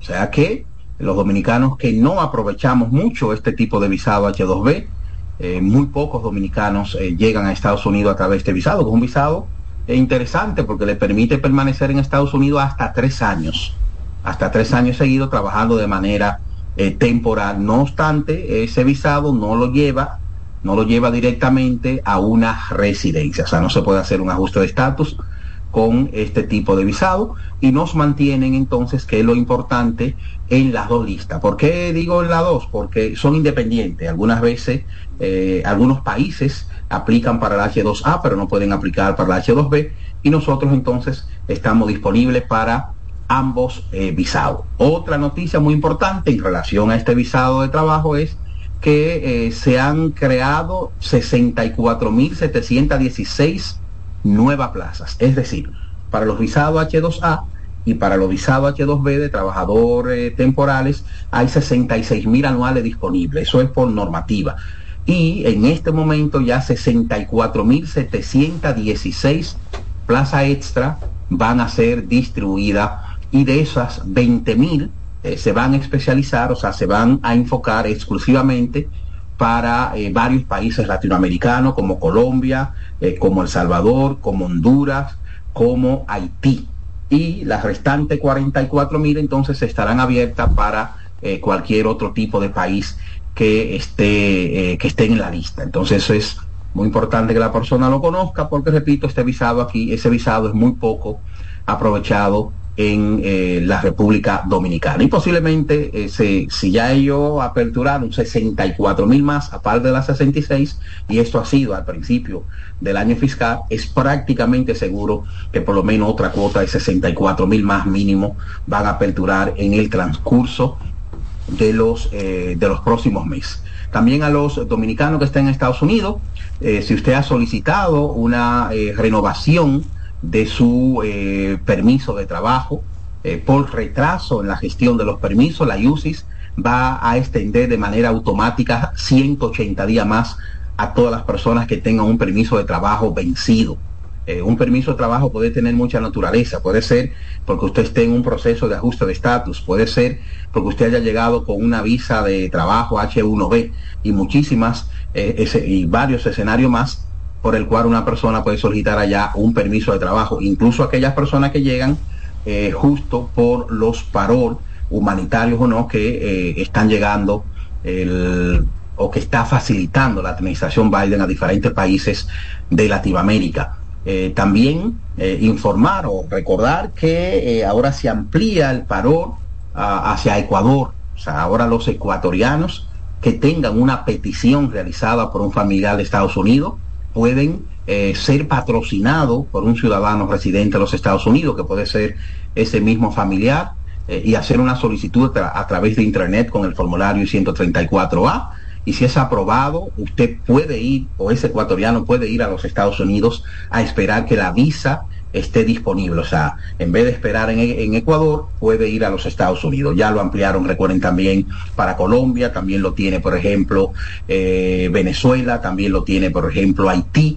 Eh, y nada, ojalá que en cualquier momento también la administración Biden se acuerde de la República Dominicana y lo incluya a nosotros en, ese programa, un programa bastante positivo. Lo que, lo que significa es, por ejemplo, que si un hermano mío me pide y esa petición dura 15 años, un ejemplo, pues si yo tengo esa petición ya aprobada, que la aprobación regularmente dura menos de un año, entonces si ese propio hermano mío me patrocina eh, eh, como un sponsor, y es aprobado, entonces yo me voy a Estados Unidos, en vez de esperar esos 10, esos 12, esos 8, esos 9 años, depende de la petición, me voy a Estados Unidos y tengo derecho a esto, a solicitar un permiso de trabajo y cuando el visado esté disponible, entonces ya ajusto el estatus sin tener que eh, regresar a la República Dominicana. O sea que es, es una vía que ojalá que en cualquier momento, porque de los países que envían mayor número de inmigrantes a Estados Unidos, prácticamente nada más quedamos nosotros en este momento fuera. Pues ya está Colombia, eh, está Ecuador, está por ejemplo Haití, está El Salvador, está Honduras, está Nicaragua, eh, y, pero todavía nosotros, los dominicanos, no se menciona de que nos vayan a incluir en ese programa, pero vamos a esperar de que en cualquier momento también sea aprobado para la República Dominicana y sería una noticia maravillosa para miles de dominicanos entonces que pueden esperar su visado de inmigrante en lo propio eh, Estados Unidos. El informar en, en, cuanto a lo que tiene que ver con los consulados, bueno, Estados Unidos más o menos las citas siguen eh, estando siendo programadas para entre 8 o 8 meses a 12 meses, con posibilidad de cambiarse, aunque cada día es más difícil cambiar y cada día están ellos eh, publicando o facilitando, aperturando nuevas citas. Es, cada dos miércoles, pero cada vez aperturan menos y lo que se está viendo es una estabilización y esperamos que quizá en unos cuantos meses la espera baje a seis meses de promedio. Lo que tiene que ver con Canadá, la solicitud de visado de Canadá sigue bajando. y ya hemos pasado de 10 meses, bajamos a 8 y en este momento entonces ya estamos hablando de unos 4 meses para la respuesta que sigue siendo mucho. Y aquellas personas que tienen el visado de Estados Unidos, pues le están dando respuesta entre 4 a 6 semanas. En Canadá, si usted tiene visado de Estados Unidos. Seguimos con, no sabemos la verdad porque nadie da explicaciones y la, no sabemos qué pasa, no sabemos qué pasa con el consulado el consulado de España con el Visa Application Center. Eh, sigue siendo, eh, y lo debo decir, un desastre. No hay cita. Conseguir una cita es prácticamente hay que invocar a una pitonisa para conseguir una cita. Yo aquí mismo denuncié que estaban vendiendo citas y hasta di el precio, entre 7 mil a 8 mil pesos. Eh, y son varias las personas que conozco que han tenido que pagar ese peaje eh, para conseguir una cita, usted entra a la plataforma y no funciona. Bueno, la verdad que no sé lo que está pasando. Hay que recordar que en cuanto al número de aplicaciones, el consulado de España es el, segundo eh, después de Estados Unidos. O sea, ningún otro después de Estados Unidos, el consulado que más solicitudes de visado recibe es el de España. Y además muchas quejas, muchas quejas de dominicanos con unos perfiles maravillosos que eh, le deniegan la visa y uno no sabe realmente el por qué. Ya son muchas las quejas, incluso quejas que organismos han llevado, a algunas organizaciones, hasta sindicatos que han organizado seminarios, eventos en España, le han denegado las visas y ha llegado a veces esa queja hasta la propia embajada, hasta la propia eh, embajada. Eh, no se ha vuelto a hablar del tema de la posibilidad de que nos quiten el visado de Schengen. Hay algo sine qua non en esto, que bueno, lo dijo el propio ministro de Relaciones Exteriores, que es que hasta que no se tenga el pasaporte biométrico en la República Dominicana, pues prácticamente no se puede avanzar en nada en la organización, porque eso en la solicitud de la eliminación del visado Schengen, porque es un requisito básico. Eso es un requisito básico, que nuestro pasaporte sea biométrico. Un proyecto que inició eh, como al año del gobierno pasado, o sea, el gobierno pasado inició en el 2012, el 2016, en el 2017 se habló de ese proyecto, pasaron los tres años y nada, y ya este gobierno también está terminando y tampoco eh, se ha vuelto a, a mencionar que cuando los dominicanos vamos a tener un pasaporte biométrico que nos permita entonces solicitar la eliminación de visados a muchos países y que ponen como requisito que los nacionales tengan un pasaporte biométrico. muchos se preguntarán, ¿y por qué la insistencia en ese pasaporte biométrico? Porque es la manera, es la máxima seguridad y de autentificación, autentificar a las personas que tienen el pasaporte. Es la manera más efectiva de, de que cuando un ciudadano de un país llega a otro país y ese pasaporte es biométrico, tener la seguridad de ese país, de que ese ciudadano efectivamente es eh, esa persona que dice ser. O sea que esperamos que se pueda anunciar que por fin eh, se va a hacer la inversión que sea necesaria para que la República Dominicana tenga y nosotros los dominicanos podamos tener un pasaporte biométrico. Se espera también, señores, en las próximas semanas, ya estamos en noviembre, posiblemente diciembre, enero, se supone que en semanas en Europa se debe ya informar de que está, estará disponible el sistema de eh, la solicitud ETIAS, que es una solicitud que deberá hacer toda persona que en este momento entra a Europa sin visa, todos los nacionales de pasaporte, por ejemplo, vamos a suponer Estados Unidos, Canadá, eh, Uruguay, eh, Brasil, por mencionar, México, los mexicanos también, por mencionar, son muchos de toda América Latina, tendrán que hacer esa solicitud antes de entrar a Europa de manera obligatoria y se supone entonces que las próximas semanas ya debe estar disponible y hay que estar atento porque recordar que el que entra sin visa a Europa en este momento obligatoriamente antes de llegar al aeropuerto tendrá, bueno, al aeropuerto no al counter de la línea aérea, tendrá que presentar esa autorización ETIAS autorizada y aprobada que tendrá una duración de tres años y hasta ahora se habla de un coste de apenas 7 euros que la persona lo podrá pagar online. También la Comisión Europea dice que próximamente estará disponible, ojalá que sea así, porque se habló desde antes del COVID de esto, de que se pueda solicitar el visado Schengen 100% a través de Internet. 100% a través de Internet, una plataforma parecida, por ejemplo, a la que ya tiene Canadá, ya Canadá la tiene, usted hace la solicitud 100% a través de Internet, aunque luego tiene que ir a tomarse los datos biométricos eh, obligatoriamente de manera presencial, pero puede hacer la solicitud 100% a través de Internet y se espera que el visado Schengen los próximos meses sea así mismo que usted pueda hacerlo por Internet, que reciba la aprobación o no a través de Internet y que entonces solamente tenga posiblemente que ya tomarse los datos biométricos eh, e incluso aquellas personas que ya tengan los datos biométricos se habla de que le podrán autorizar y nada más tendrían que ir a ese consulado a estampar, o sea, en este caso, a estampar el visado.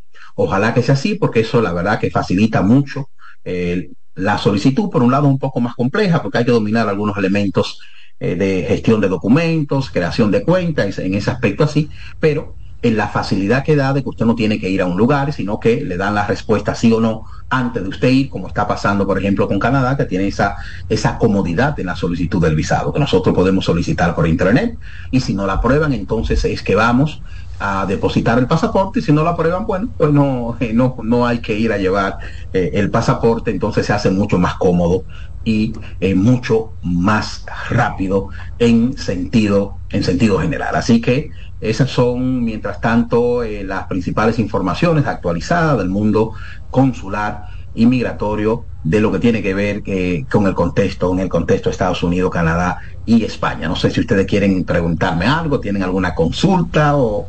Eh, no, con relación al pasaporte biométrico, porque hay aquí el presidente emitió un decreto hace unos meses para un pasaporte de lectura electrónica Así es. Eh, fue el decreto 282-23, donde el presidente declaró de seguridad nacional la contratación del diseño, suministro de libretas, equipamiento y mantenimiento de los sistemas tecnológicos para su emisión. Y habló de que eso estará abierto hasta el 4 de julio de 2024. Muy bien. Bueno, pues Ojalá, pero estará abierto, será que la licitación. El, proceso, el proceso que tiene que ver con la contratación, eh, la contratación de seguridad en el territorio dominicano. en este caso sí, me imagino entonces que será para el tema de licitación de la empresa que se encargará entonces de eh, diseñar la libreta, que son unas libretas lógicamente de alta tecnología. ¿Y ese no es el contrato que ganaron los haitianos? Eso era lo que se decía. Pues, eh, que no hay problema con eso, ¿eh? No, si un empresario y tiene todo lo. Claro. No, no, no, eso. eso eh, eso es así aunque hay que tener cuidado siempre verdad con, con los contratos pero los contratos pueden ser peligrosos pero lo importante es que sí eso, eso, conlleva una gran inversión porque bueno debemos acordar que, que significa sustituir cuánto quizás cinco o seis no sé qué cantidad, pero podríamos hablar de estar sustituyendo 6 o 7 millones de libretas. O sea que estamos hablando de una gran inversión y que hay que estar preparado en la otra parte de que parte de esa inversión la tendremos que pagar los usuarios con el nuevo precio que no será esa, esa libreta, Fernando, eh, no se van a sustituir esa de un solo esa libreta es poco a poco es poco a poco exacto según se vaya venciendo tú no quieras cambiarla. Exacto. Salvo que tú no quieras cambiarla sí me imagino que eh, será poco a poco porque hacerlo de manera masiva es muy eso es como los billetes. Cuando hay una nueva denominación pues el otro sigue circulando hasta que, hasta que lo hasta que lo van recogiendo. exacto. Y disfruta del beneficio del, del, del eh, el nuevo pasaporte quien haya decidido tenerlo. Exacto Sí, pero entonces sucede lo siguiente. Lo que pasa es que, por ejemplo, eh, para la eliminación de visados a nosotros los dominicanos de algunos países, tiene que ser un estándar el pasaporte biométrico. No puede ser que yo lo tenga y que Roberto no lo tenga. Cuando ya se culmine el proceso, exacto. No, pero eh, eh, lo que tendría acceso a ese visado el que lo tenga, el que tenga el pasaporte biométrico. No, no, no, no, no lo hacen así. Tiene que, tiene, no, tiene que ser estándar, tiene que ser que... Tiene que ya haber terminado todo el proceso que todo el mundo. Tiene que tener un tiempo, o sea, hasta, hasta, sí, que todo el mundo ya tenga ese, ese, pasaporte. todo el mundo tiene que ser que el pasaporte estándar dominicano ya sea el biométrico. Como ahora es el estándar que tenemos, que ya el estándar eh, sea eh, sea el pasaporte eh, biométrico. Hay que estar preparado porque lógicamente tendrá un coste eh, superior porque parte de esa inversión. Es que fácilmente nos metemos en 10 o 15 años para eso. Ay, Dios mío. Pero Bueno, mira, me es- dicen, es- para lo que, ahora que estamos en este, me encontré en esta semana con la encargada de comunicación del, de la Dirección General de Pasaporte en una actividad y me decía que hay libretas Claro, eh, eso no- suficientes que, no- Sí, ya eso no es tema. ya eso se no resolvió ya. Ya Mira, yo lo decía aquí. Entonces, que Y la gente- tumulto se resolvió. Sí, ya qué bueno, qué bueno. Y el Sí, sello. eh, ya eh, se puede decir que está prácticamente resuelto. Todavía en las oficinas hay un poco de tumulto, pero por lo menos, por ejemplo, la solicitud por intranet ya la solucionaron, que estaba dando muchos problemas. Sí, Ay, sí. y la recomendación incluso que oficial, la, la, recome- la recomendación oficial que está haciendo la dirección de pasaporte es que preferiblemente intentemos hacerlo por internet. Intentemos hacerlo por internet, que eh, incluso tiene un tratamiento preferencial y es mucho más rápido. Cuesta lo mismo, eh, o sea, no es que no que se paga más por internet, simplemente que el proceso, entre comillas, para es un poco más complicado porque hay que escanear el documento, hay que hacer eh, varias cosas, eh, pero el que lo está lo haciendo, complica. por ejemplo, por internet, el- consigue el pasaporte mucho más rápido. Consigue el pasaporte vuelta Pero antes, me antes se hacía la consulta vía internet bien. La última vez que yo renové, yo hice mi, mi solicitud de, de renovación.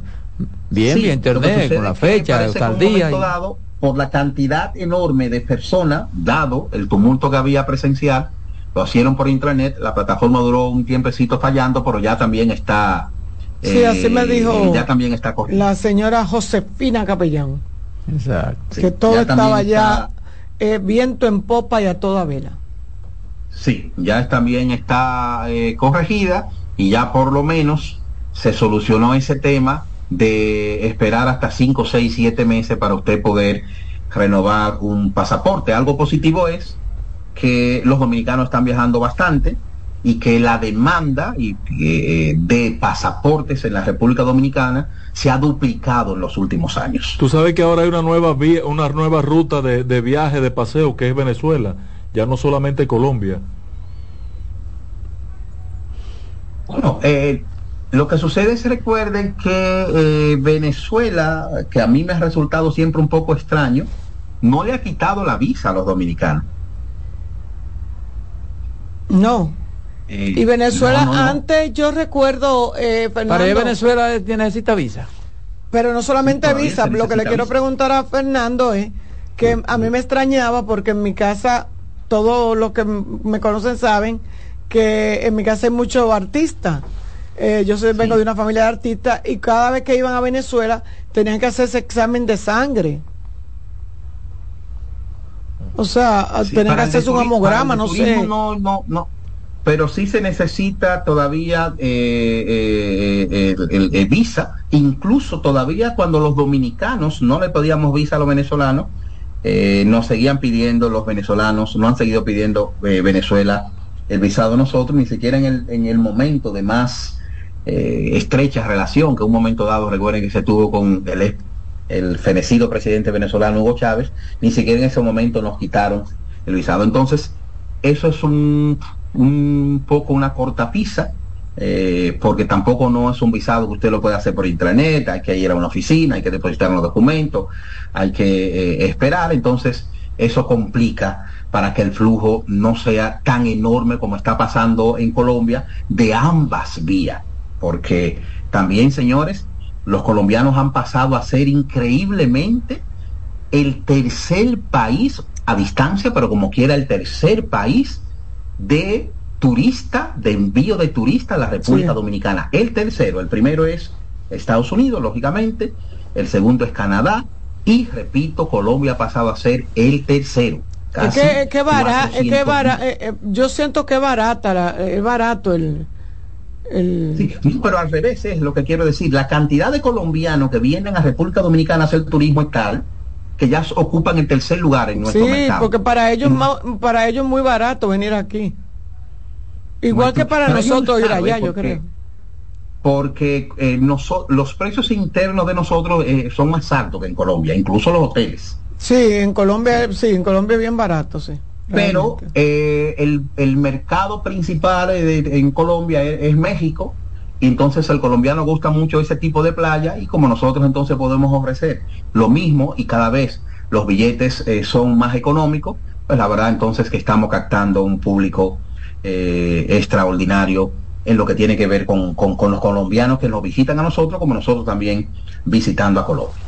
Así que señores, les deseamos un excelente fin de semana. Ya aspiramos a estar por la República Dominicana en la próxima eh, en la Ah, próxima semana. ¿Cómo es que él todavía está por allá? Eh, sí, sí, en este momento estamos ahora mismo en Madrid, regresamos del Cairo Ay, ayer, ayer justo regresó el grupo dominicanos eh, directo entonces allá a las Américas y nosotros ya regresamos entonces la próxima semana. Así que como siempre agradecemos la oportunidad de este espacio y el próximo viernes entonces con más informaciones del mundo del turismo, la migración y eh, las solicitudes consulares. Un abrazo, Buen fin de Fernando, semana, que la Fernando. pase bien.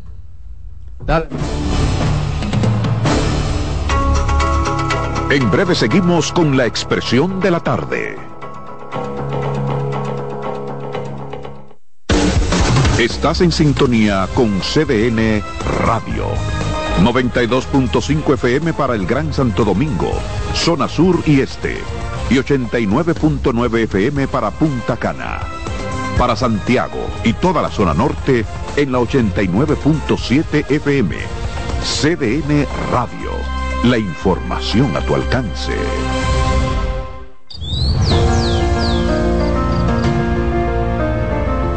La empresa de generación hidroeléctrica dominicana renueva sus fuerzas. El desarrollo sostenible del país es nuestra meta. Producimos energía limpia y devolvemos en obras a las comunidades su aporte al desarrollo nacional. Protegemos nuestras cuencas, cuidamos la biodiversidad. El agua es energía, el sol es energía, el viento es energía. Nos diversificamos, nos renovamos. EGI. La energía sostenible del país. Todos los domingos de 3 a 5 de la tarde, mi cita es con ustedes a través de CDN Radio en La Peña y Trova con Claudio. Aquí estuvo la lluvia y preguntó por ti. El primer programa interactivo de deportes sigue en CDN Radio. De lunes a viernes de 5 a 7 de la tarde, un grupo de expertos responden a tus inquietudes, además de entrevistas, análisis y resultados en el único programa radial cuyo guion haces tú. La voz del fanático por CDN Radio.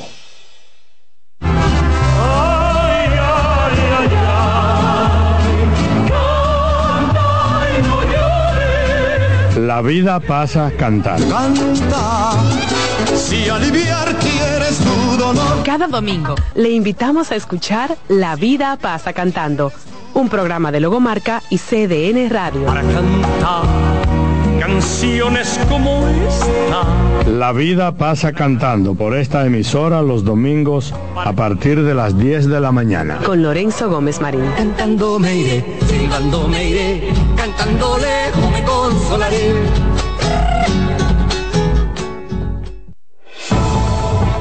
Contacto directo con la expresión de la tarde. Llama al 809-683-8790. 809-683-8791. Y desde el interior sin cargos, 1-809-200-7777.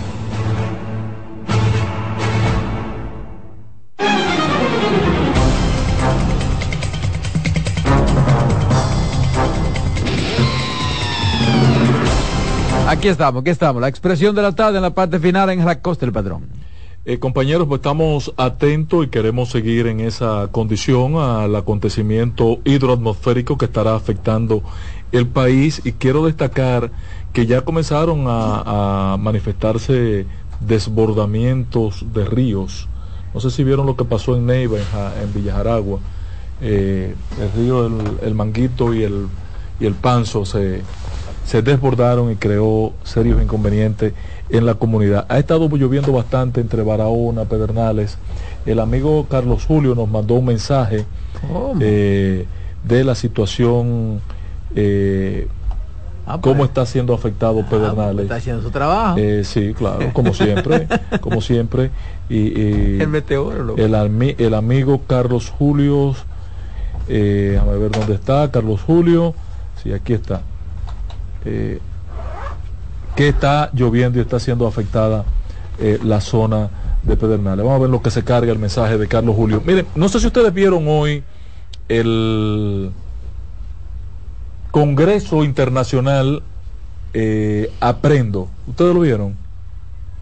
Es una reunión que encabeza Educa y otras entidades de la región, a la cual me encantó, en esa actividad estuvo presente la primera dama, doña Raquel Albaje, y me encantó su planteamiento de cómo, del propósito de involucrar la familia. El presidente estuvo presente a través de una eh, imagen en video eh, prehecha que fue editada y presentada allí. Ese fue el Este mismo congreso, Que, perdón, ese fue el mismo que hicieron con el Infotec.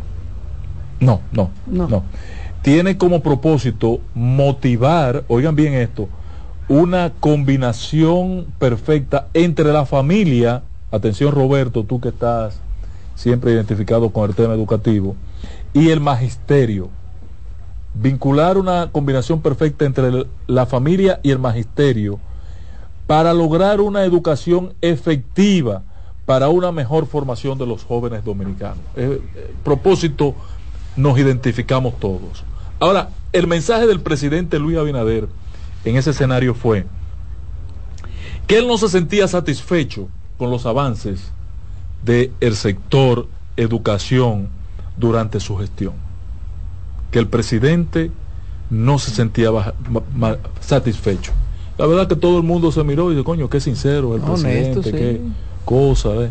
Pero, pero, pero yo quisiera ir un poquito más allá. Pero no presidente, razón. presidente, yo, yo voy para la, yo voy para la, para la semanal del lunes. Le voy a preguntar desde aquí para que no me vaya Don Bochi. Presidente, eh, eh, eh, ¿y hay avance en su gestión en, en- en educación? Te lo va a decir mucho, te lo va a enumerar. Pregúntalo porque tú ves. Tú- tú- la verdad Pero que tú eres- pregúntalo, ah, pero te estoy hablando. Pregúntalo que te lo va a enumerar. Pero cuando el presidente ha, ha tenido Te va a ridiculizar otra vez. certeza, Si le haces la pregunta, te va a Pero si ridiculizar él otra lo vez. dijo, ¿para qué usted lo va a preguntar? el ya? presidente está diciendo que no se siente satisfecho con los avances en su gestión en el sector Porque educación. no ha avanzado Y yo en le la dimensión pregunto que él a mi quería. admirado presidente Luis Abinader Corona, sobre todo Corona, ¿cuáles son los avances en su gestión? Porque yo no he visto ninguno. Yo, yo quisiera preguntarle a la gente, que Pero- pues yo estoy, quizás yo pero estoy pregúntalo, porque yo posiblemente esté equivocado. Pregúntalo. Pero yo no percibo. Y cuando es él, él mismo, que se da cuenta que, que porque lo han invitado a cerrar un escenario en un congreso de aprendo, congreso internacional, dice, yo no me siento satisfecho con lo, lo que se ha hecho en educación en mi gestión. Es mucho decir, cuando el mismo presidente tiene que aceptar que no se ha avanzado en su gestión. Y él dice que no se siente satisfecho con sus avances, pero yo no veo ninguno. No, no, no, De pero, todas maneras, pero escúchame, escúchame, porque que tú, tú tienes la costumbre de interpretar español a español. Él no se siente satisfecho porque él pensaba que eh, en este tiempo se iba a avanzar más de lo que él se, se- se- se planificó en avanzar. Que se iba a avanzar No más en significa lo que, él no, se propuso que exacto, en lo que él se propuso. y que no se han logrado esos avances. Porque que eso él mismo dijo él, recuerdo yo en la entrevista de la sede. Una vez dijo él que no estaba satisfecho con, con cómo, se, cómo iba el avance, que se debía avanzar más. Mira, de ese encuentro de aprendo, me quedo con el mensaje de Raquel. Es que No, Luis no, quiere no. ser muy sincero. No, no, no, me quedo- me quedo- entienden me eso. quedo Usted- con el- Ustedes el- están acostumbrados a que los gobiernos le mientan y le, Le digan que- me cosas quedo que con no el son. mensaje de Raquel. Raquel invitó a la familia dominicana, a los padres, y yo creo que este es un aspecto que está pendiente. Creo que, que lo hemos visto aquí en algún momento que tú lo has tratado. Claro. La necesidad de que los padres Se involucren, en la se escuela. involucren. Eh, yo agarré al nieto mío, ah, la mamá recibió la nota, que, "Ve, venga, tráigamela aquí, ¿qué es lo que pasa? Vamos a ver cuál, y por qué sé en esa vaina. ¿Y cómo que usted tiene C en esa vaina? No, porque yo tengo aquí, comenzó leyéndome las A. Yo, no, no, no, no, no, y esta C, ¿qué es lo que busca aquí? No, pero ven Sí, pero eso no se logra solamente llamando a los padres. No. Eso, No, eso es un proceso. involucramiento, Roberto. Con Exacto, un, exacto. Con un complemento Con- con a los participación muchachos, real. Con una, Ay, por- un es por- refuerzo permanente a los muchachos en la escuela. ¿Tú me entiendes? Y de trabajo mancomunado entre padres Tiene y que- maestros. es necesario. Es necesario. Porque para eso hay que darle poder a los padres, hay que Me empoderar a los padres, y hay que volver a darle poder también a los maestros, profesores, que se le ha que le den quitado. una pela a los muchachos, ¿tú quieres? No, No que le no, den no, una no, que tengan autoridad, que se la han quitado. Me quedo con El profesor, el profesor antes tenía autoridad. Me quedo con el mensaje de Raquel Arbaje, la primera distinguísima primera dama, porque me decepciona la confesión que en ese escenario Al llevó contrario, grabada un presidente honesto, sincero, va que tú estás acostumbrado a los gobiernos que les gusta mentir. Ah, qué bonito que él fuera eh, eh, a decir allí, estoy satisfecho con lo que hemos hecho. Entonces tú ibas a venir a decir aquí, ¿satisfecho de qué? Si usted no. Oja, pero ve acá. No, porque que- porque no le dio tema. Terminamos, señores. No podemos terminar en pleito los viernes. Ya terminamos por este fin de semana. En breve a la voz de del fanático. No se lo pierda. señores, no se mojen. Ordenes de Los Ángeles.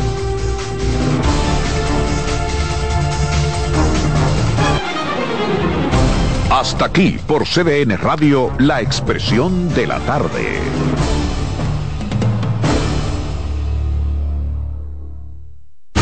Escuchas CDN Radio, 92.5 Santo Domingo Sur y Este, 89.9 Punta Cana y 89.7 toda la región norte.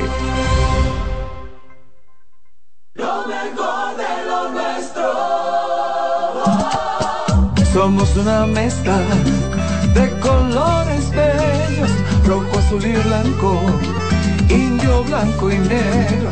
Y cuando me preguntan que de dónde vengo, me sale el orgullo y digo, soy dominicano hasta la taza. ¿Qué significa ser dominicano? Hermano humano siempre da la mano. Que nos una más que el orgullo que llevamos. Tomando mi café Santo Domingo, pues soy No hay nada que nos identifique más como dominicanos que nuestro café café Santo Domingo.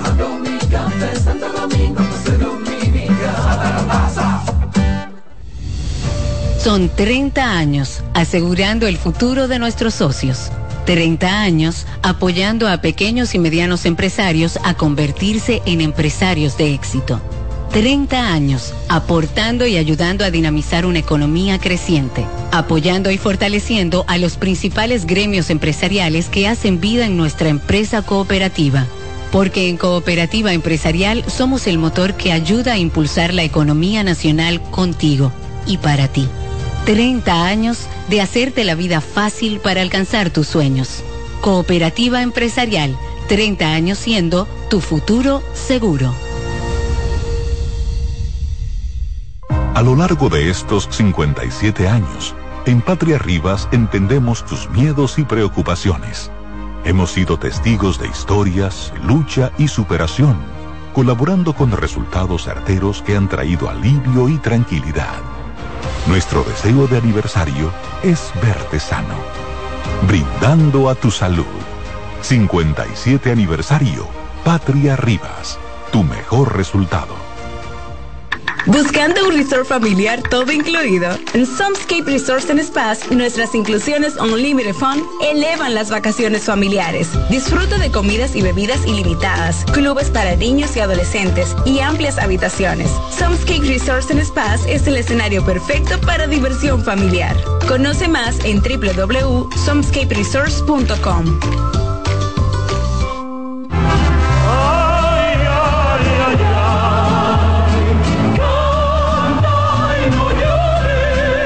La vida pasa cantando. Canta, si aliviar quieres tu dolor. Cada domingo le invitamos a escuchar La vida pasa cantando, un programa de Logomarca y CDN Radio. Para cantar canciones como esta. La vida pasa cantando por esta emisora los domingos a partir de las 10 de la mañana. Con Lorenzo Gómez Marín. Cantando me iré, silbando me iré, cantando lejos me consolaré.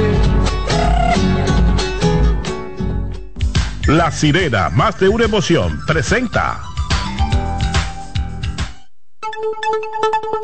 En CDN Radio, un breve informativo. Tras el incidente suscitado la mañana de este viernes en el punto de entrega de la tarjeta Supérate en la provincia Duarte, la administradora de subsidios sociales, ADES, ha emitido un comunicado donde explica lo sucedido con usuarios de Supérate en San Francisco de Macorís.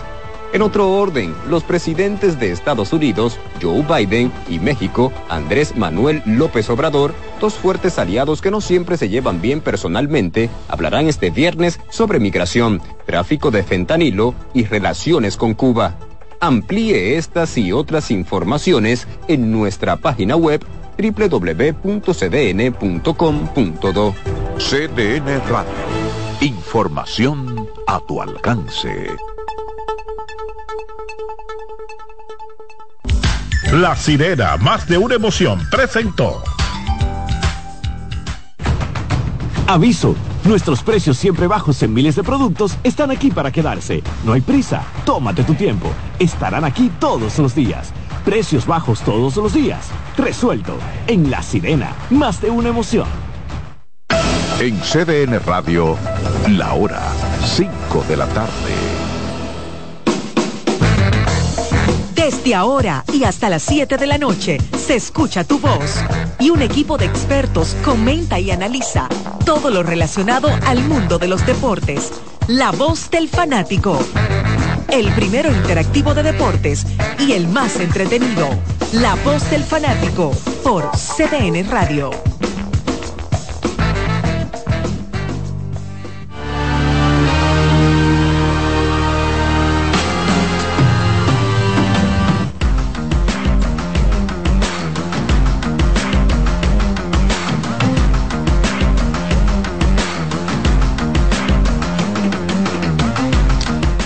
Con lluvia o sin lluvia, como quiera, estamos aquí. 5 de la tarde, comienza la voz del fanático.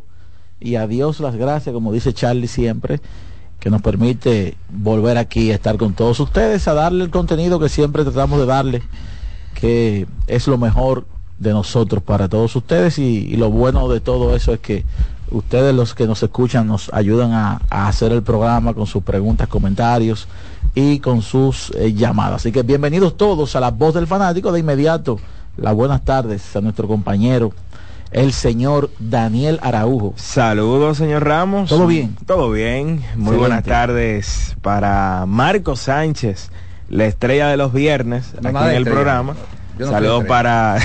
Tu talento, tu talento resalta esta eh, rebosa en esta usted cabina es un los hombre viernes. iluminado por Dios cada Claro. viernes. A veces, a veces como que la, la- la lámpara se le va el, el- el fuego de- por, por rato, pero, pero Dios te ilumina a ti. ¿Eh?